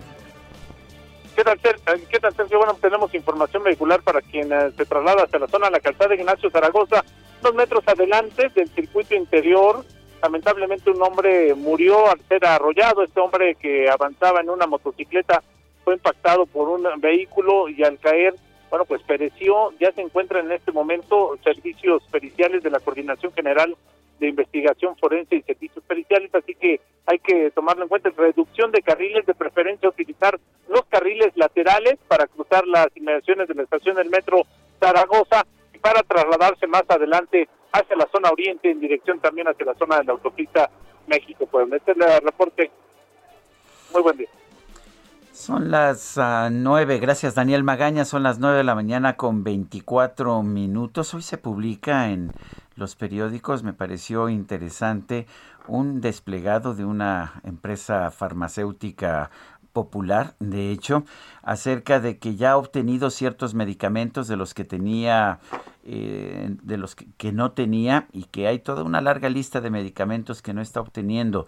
Vale la pena señalar que estamos viviendo escasez de medicamentos no solamente en el sector público, también en el sector privado. Es como pues lo que ocurre en los países socialistas cuando el gobierno interviene y pues al intervenir en los mercados genera escasez en lugar de, de generar pues una mayor disponibilidad de medicamentos. Qué, qué pena realmente. Son las 9.24, regresamos.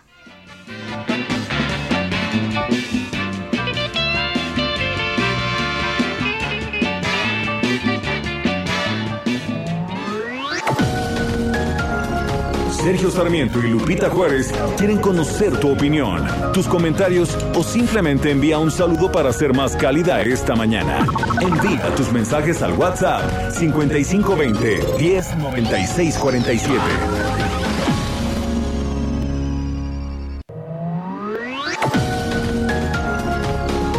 Continuamos con Sergio Sarmiento y Lupita Juárez por El Heraldo Radio.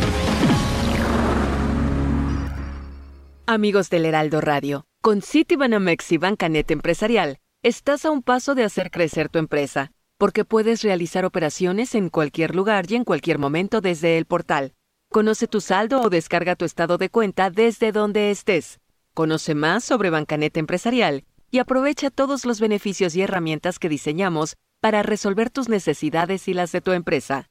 Citibanamex, cada paso cuenta. Continuamos con Sergio Sarmiento y Lupita Juárez.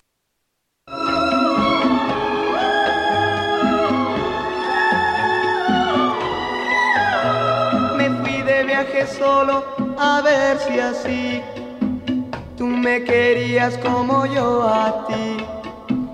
Pero al llegar al pueblo en que nací, al solo verlo me sentí feliz. Toda la gente me empezó a mirar cuando al bajar me comencé a cantar. Hoy a lo lejos las aves silbar, el sol de pronto veía brillar. ¡Oh, qué alegría! Seguimos, seguimos escuchando música interpretada por César Costa, quien hoy cumple 80 años. Esto se llama Mi Pueblo, fue uno de sus grandes y primeros éxitos. Y así la música siguió y siguió toda la noche hasta que amaneció. Con gran dolor en mi corazón me despedí con esta... Hoy Silly cumple 140 años celebrando sueños. Compra tu colchón Silly y participa para llevarte uno de los increíbles regalos que tenemos para celebrar juntos nuestro 140 aniversario. Consulta bases en silly.com.mx. Tu descanso merece un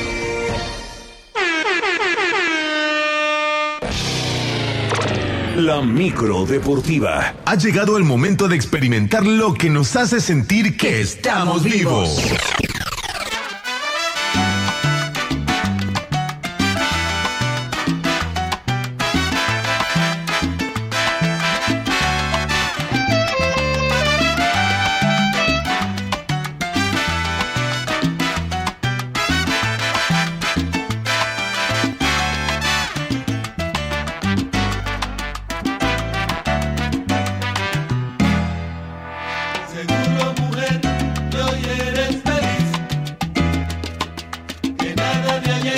Micro deportiva. Julio Romero, buenos días, ¿qué nos tienes? ¿Cómo estás, Sergio Lupita, amigos del auditorio? Muy buenos días, qué placer saludarles. Lo logramos, llegamos a la otra orilla, por fin es viernes y viernes de charlamen informativa. Continuación de la jornada 4 del torneo Grita México del fútbol mexicano. El día de ayer, los Rayos de Necaxa obtienen su primera victoria, vencieron 2 por 0 al equipo del San Luis. Para el día de hoy, dos duelos más a las 7 de la noche, el equipo de la Franja del Puebla estará enfrentando a los Tigres de la U de Nuevo León. Este duelo arrancará a las 7 de la noche. Y para las 9, el equipo de los Juárez, el equipo Juárez FC contra los Cholos de Tijuana, duelo fronterizo. La jornada continúa este sábado con Pumas recibiendo al conjunto del Querétaro a las 5 de la tarde, León contra Mazatlán a las 9, Cruz Azul contra Toluca, buen duelo en el Azteca a las 9 de la noche y a la misma hora los Rayados del Monterrey estarán enfrentando a los Tuzos del Pachuca. Esta jornada 4 continúa el domingo con el Atlas contra las Águilas del América a las 5 de la tarde y Santos Laguna que estará enfrentando a las Chivas Rayadas del Guadalajara. Por cierto, por cierto, las Águilas del América derrotaron dos goles por cero al Philadelphia Union, duelo de ida de las semifinales de la Liga de Campeones de la CONCACAF, la famosísima CONCA Champions. El duelo se disputó en la cancha del Estadio Azteca. Richard Sánchez y Emanuel Aguilera anotaron por el conjunto mexicano. El duelo de vuelta se jugará en aproximadamente un mes. Por lo pronto, Santiago Solari, técnico del conjunto americanista, salió al paso de las críticas por su estilo de juego. Puedes hacer lo que quieras. con él.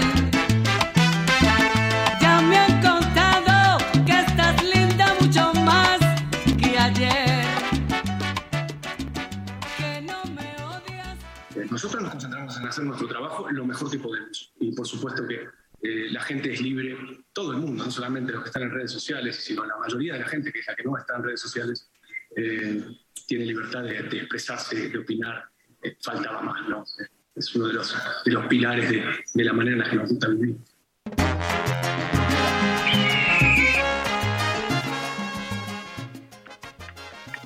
Bueno, pues ahí están las palabras de Santiago Solari, que pues sale al paso de estas, de estas declaraciones.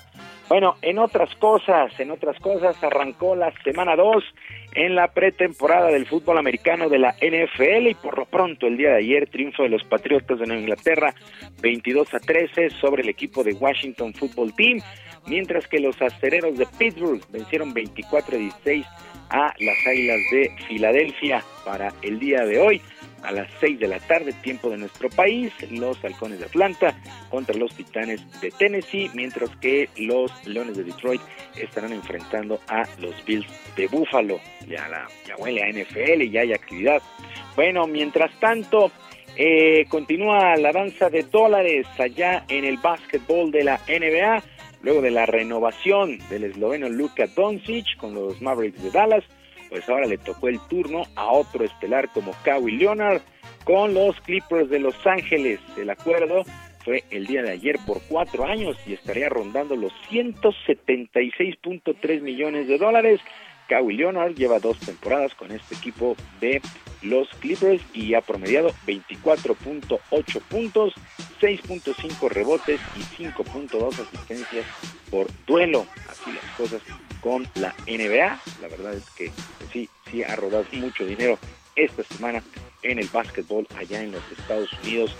Y el campo de los sueños se hizo realidad tal y como sucediera en la película del mismo nombre de, de, allá de 1989 en el estado de Iowa. El actor principal Kevin Costner salió de los maizales en el jardín central para caminar hacia el cuadro y detrás de él los jugadores de las Medias Blancas de Chicago y los Yankees de Nueva York, en verdad en un, en un espectáculo imperdible. Ya en lo deportivo, las Medias Blancas derrotaron nueve carreras por ocho a los Mulos de Manhattan con cuadrangular del shortstop Tim Anderson, quien dejó tendidos en el terreno a estos Yankees. La idea y este duelo se tuvieron que posponer un año debido a la pandemia y un total de ocho mil espectadores se hicieron presentes para hacer historia. Muy, muy emotivo lo que sucedió el día de ayer con este duelo entre las Medias Blancas de Chicago y los Yankees de Nueva York, pues recordando esta película del campo de los sueños. Mientras tanto, en actividad en el béisbol de la Liga Mexicana, pues ya hay calificados a semifinales. El día de ayer los Olmecas de Tabasco derrotaron 7 por 4 a los Pericos del Puebla y avanzaron a las semifinales en la zona sur, lo mismo que los Diablos Rojos que se impusieron 8 por 4 a los Tigres de Quintana Roo. Estos equipos finiquitaron 4 por 1 el compromiso. Los Toros de Tijuana blanquearon 5 por 0 a los Rieleros de Aguascalientes, que todavía siguen al frente tres juegos a dos. Por su parte, los acereros de Monclova ya eliminaron tres juegos eh, tres carreras a una a los zaraperos de Saltillo. El equipo de los eh, Leones de Yucatán perdió 9 por 8 ante el Águila de Veracruz. Todavía están adelante los Leones 3 a 2, mientras que el equipo de Unión Laguna venció 5 por 4 a los Mariachis de Guadalajara, que están adelante 3 a 2. Este equipo de Mariachis que está debutando en el circuito, así es que sigue, sigue la actividad de los playoffs en el béisbol de la Liga Mexicana. Sergio, amigos del auditorio, la información deportiva este viernes. Les recuerdo nuestras vías de comunicación en Twitter. Estoy en arroba jromerohb, en arroba jromerohb, además de nuestro canal de YouTube, Barrio Deportivo, Barrio Deportivo en YouTube, de lunes a viernes a las 5 de la tarde. Yo te mando un gran abrazo y deseo que tengas un gran fin de semana. Gracias Julio Romero, fuerte abrazo también a ti. Son las 9 de la mañana con 39 minutos. En Soriana bajamos los precios. Ven y compruébalo. Colgate triple acción, tu pack de 125 mililitros, la bajamos a 34.90. Y champús o acondicionadores Pantene o Head Shoulders de hasta 750 mililitros a 70 pesos cada uno. Soriana, la de todos los mexicanos. Agosto 29. Aplica restricciones. Aplica en Hiper y Super.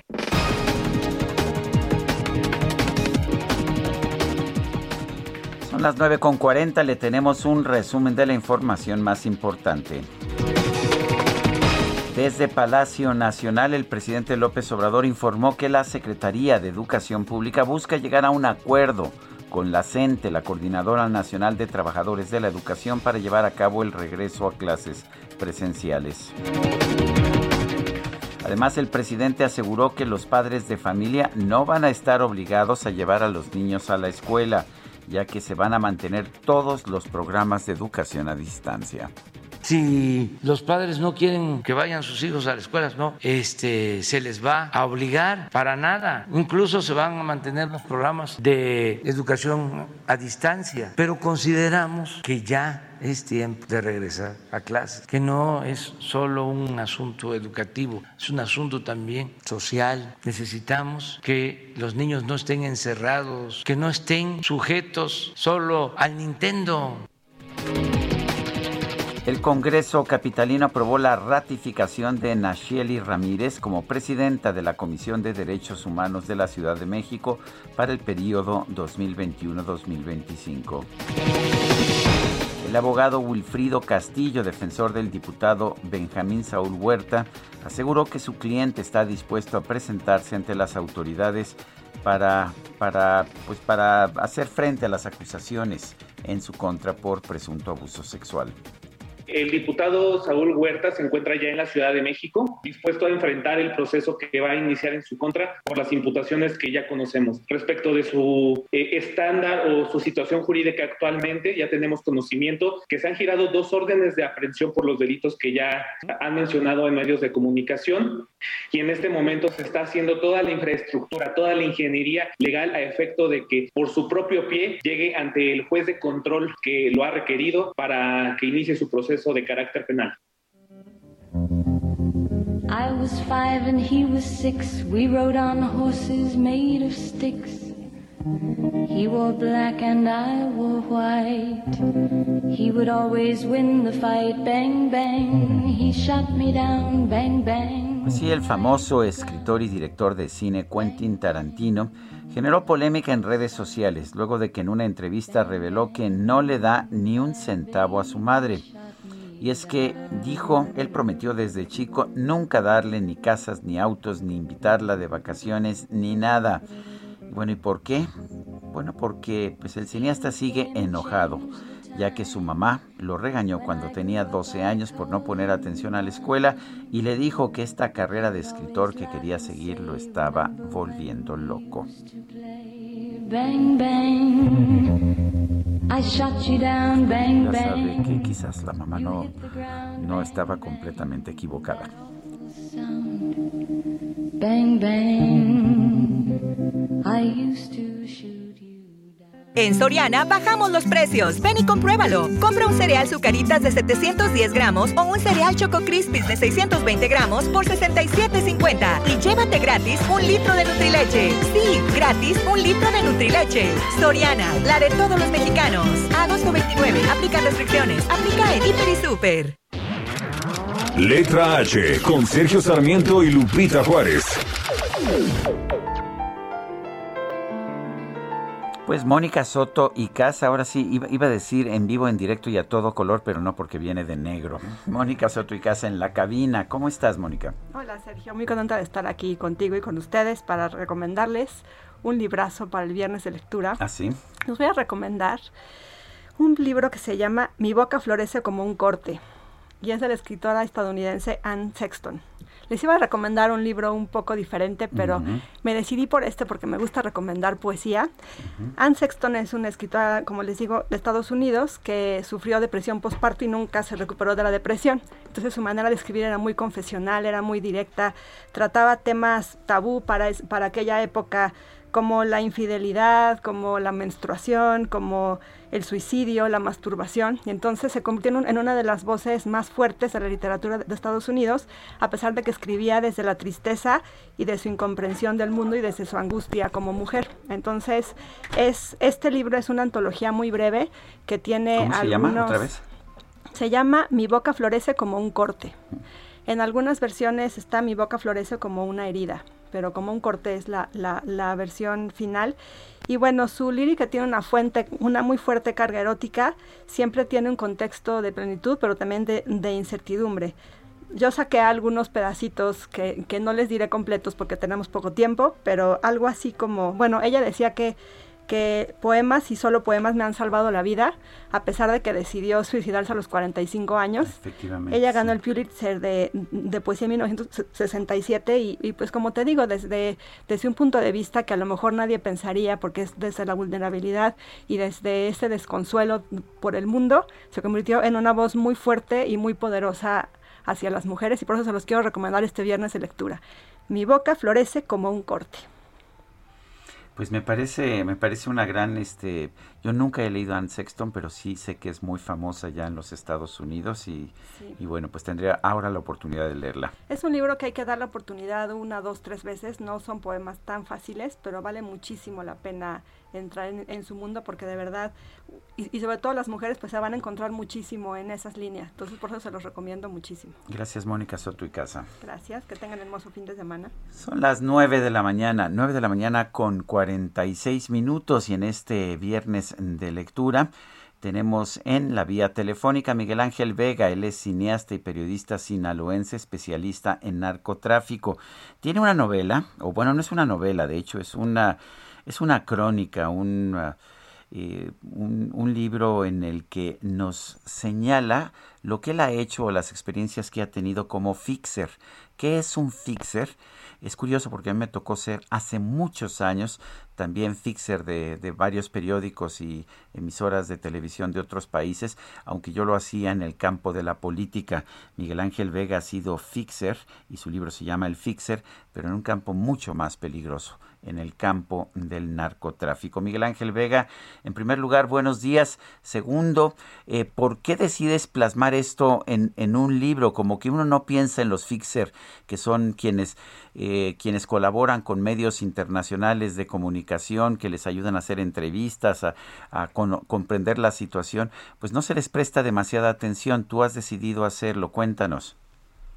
Hola Sergio, buenos días. Primero que nada, muchas gracias por invitarme a tu programa.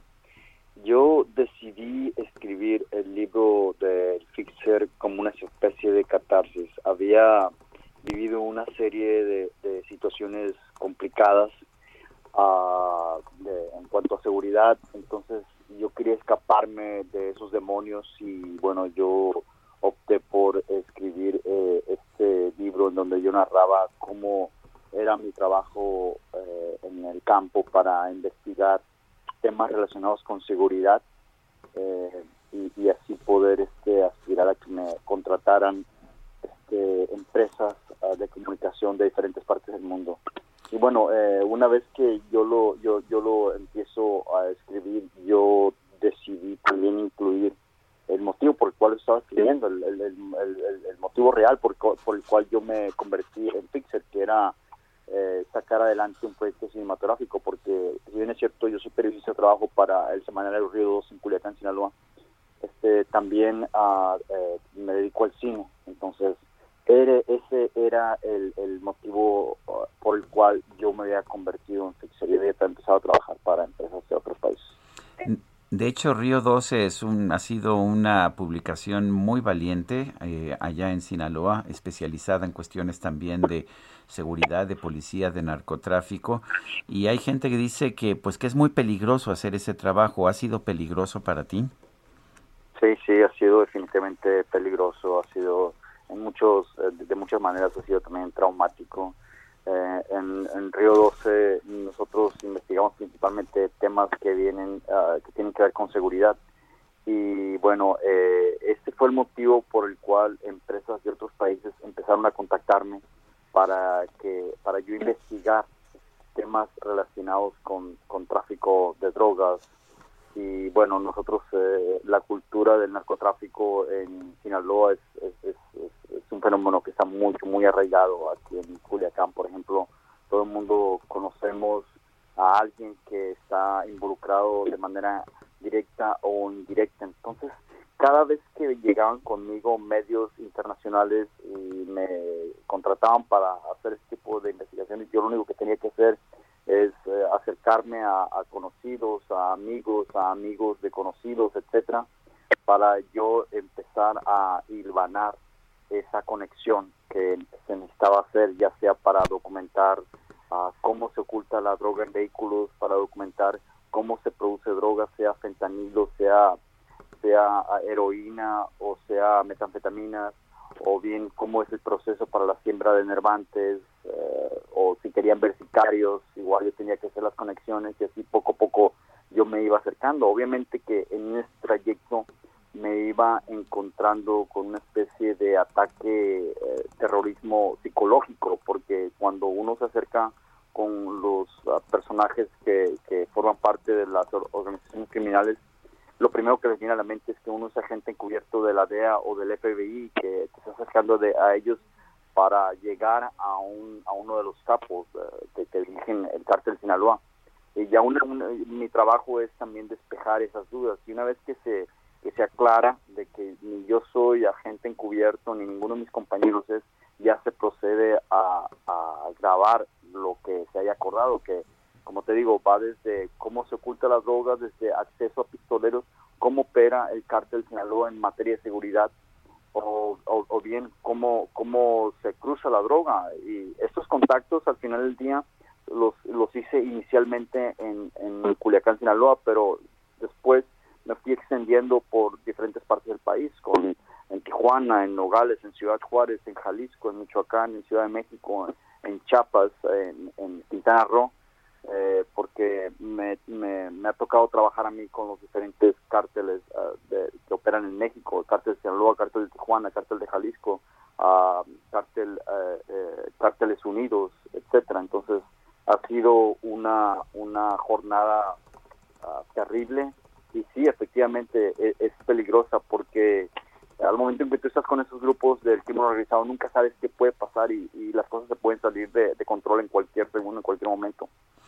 Pues yo quiero agradecerte, Miguel Ángel Vega, cineasta, periodista especializado en narcotráfico, por in habernos invitado a leer El Fixer, que está publicado por Editorial Aguilar. Muchas gracias, Miguel Ángel. Gracias, Sergio. Mil gracias. Buenos días.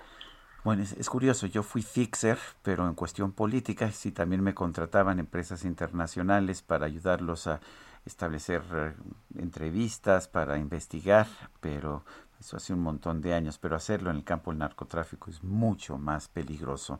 Son las nueve con 53 minutos, vamos con Augusto Atempa. ¿Dónde te encuentras, Augusto? Adelante.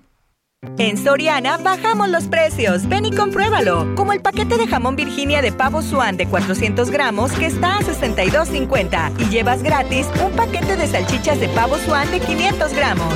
Soriana, la de todos los mexicanos. A agosto 16. Aplican restricciones. Aplica en Hiper y Super. Y ahora sí, perdón, Augusto Atempa, adelante con tu información.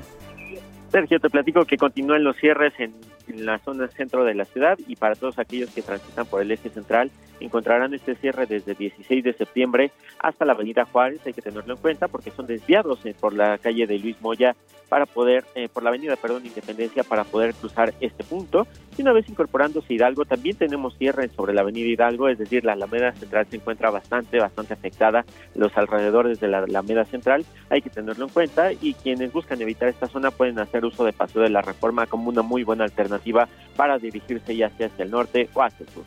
Sergio, mi reporte. Gracias, Augusto. Muy buen día. Y se nos acabó el tiempo, nos despedimos con otra más de César Costa. Es Mi primer amor, hoy cumple 80 años. No sé cuándo haya sido su primer amor y creemos que es su primer amor porque el DJ Kike tiene otros datos. Sus manos como terciopelo al acariciarme hasta mañana nos escuchamos en... No, hasta el lunes, hasta el próximo lunes nos escuchamos en punto de las 7 de la mañana. Gracias de todo corazón. Amorosa al nombrarme mi primer amor, la novia más linda que pude soñar. Mi primer amor, su rubia belleza era Heraldo Media Group presentó Sergio Sarmiento y Lupita Juárez por El Heraldo Radio.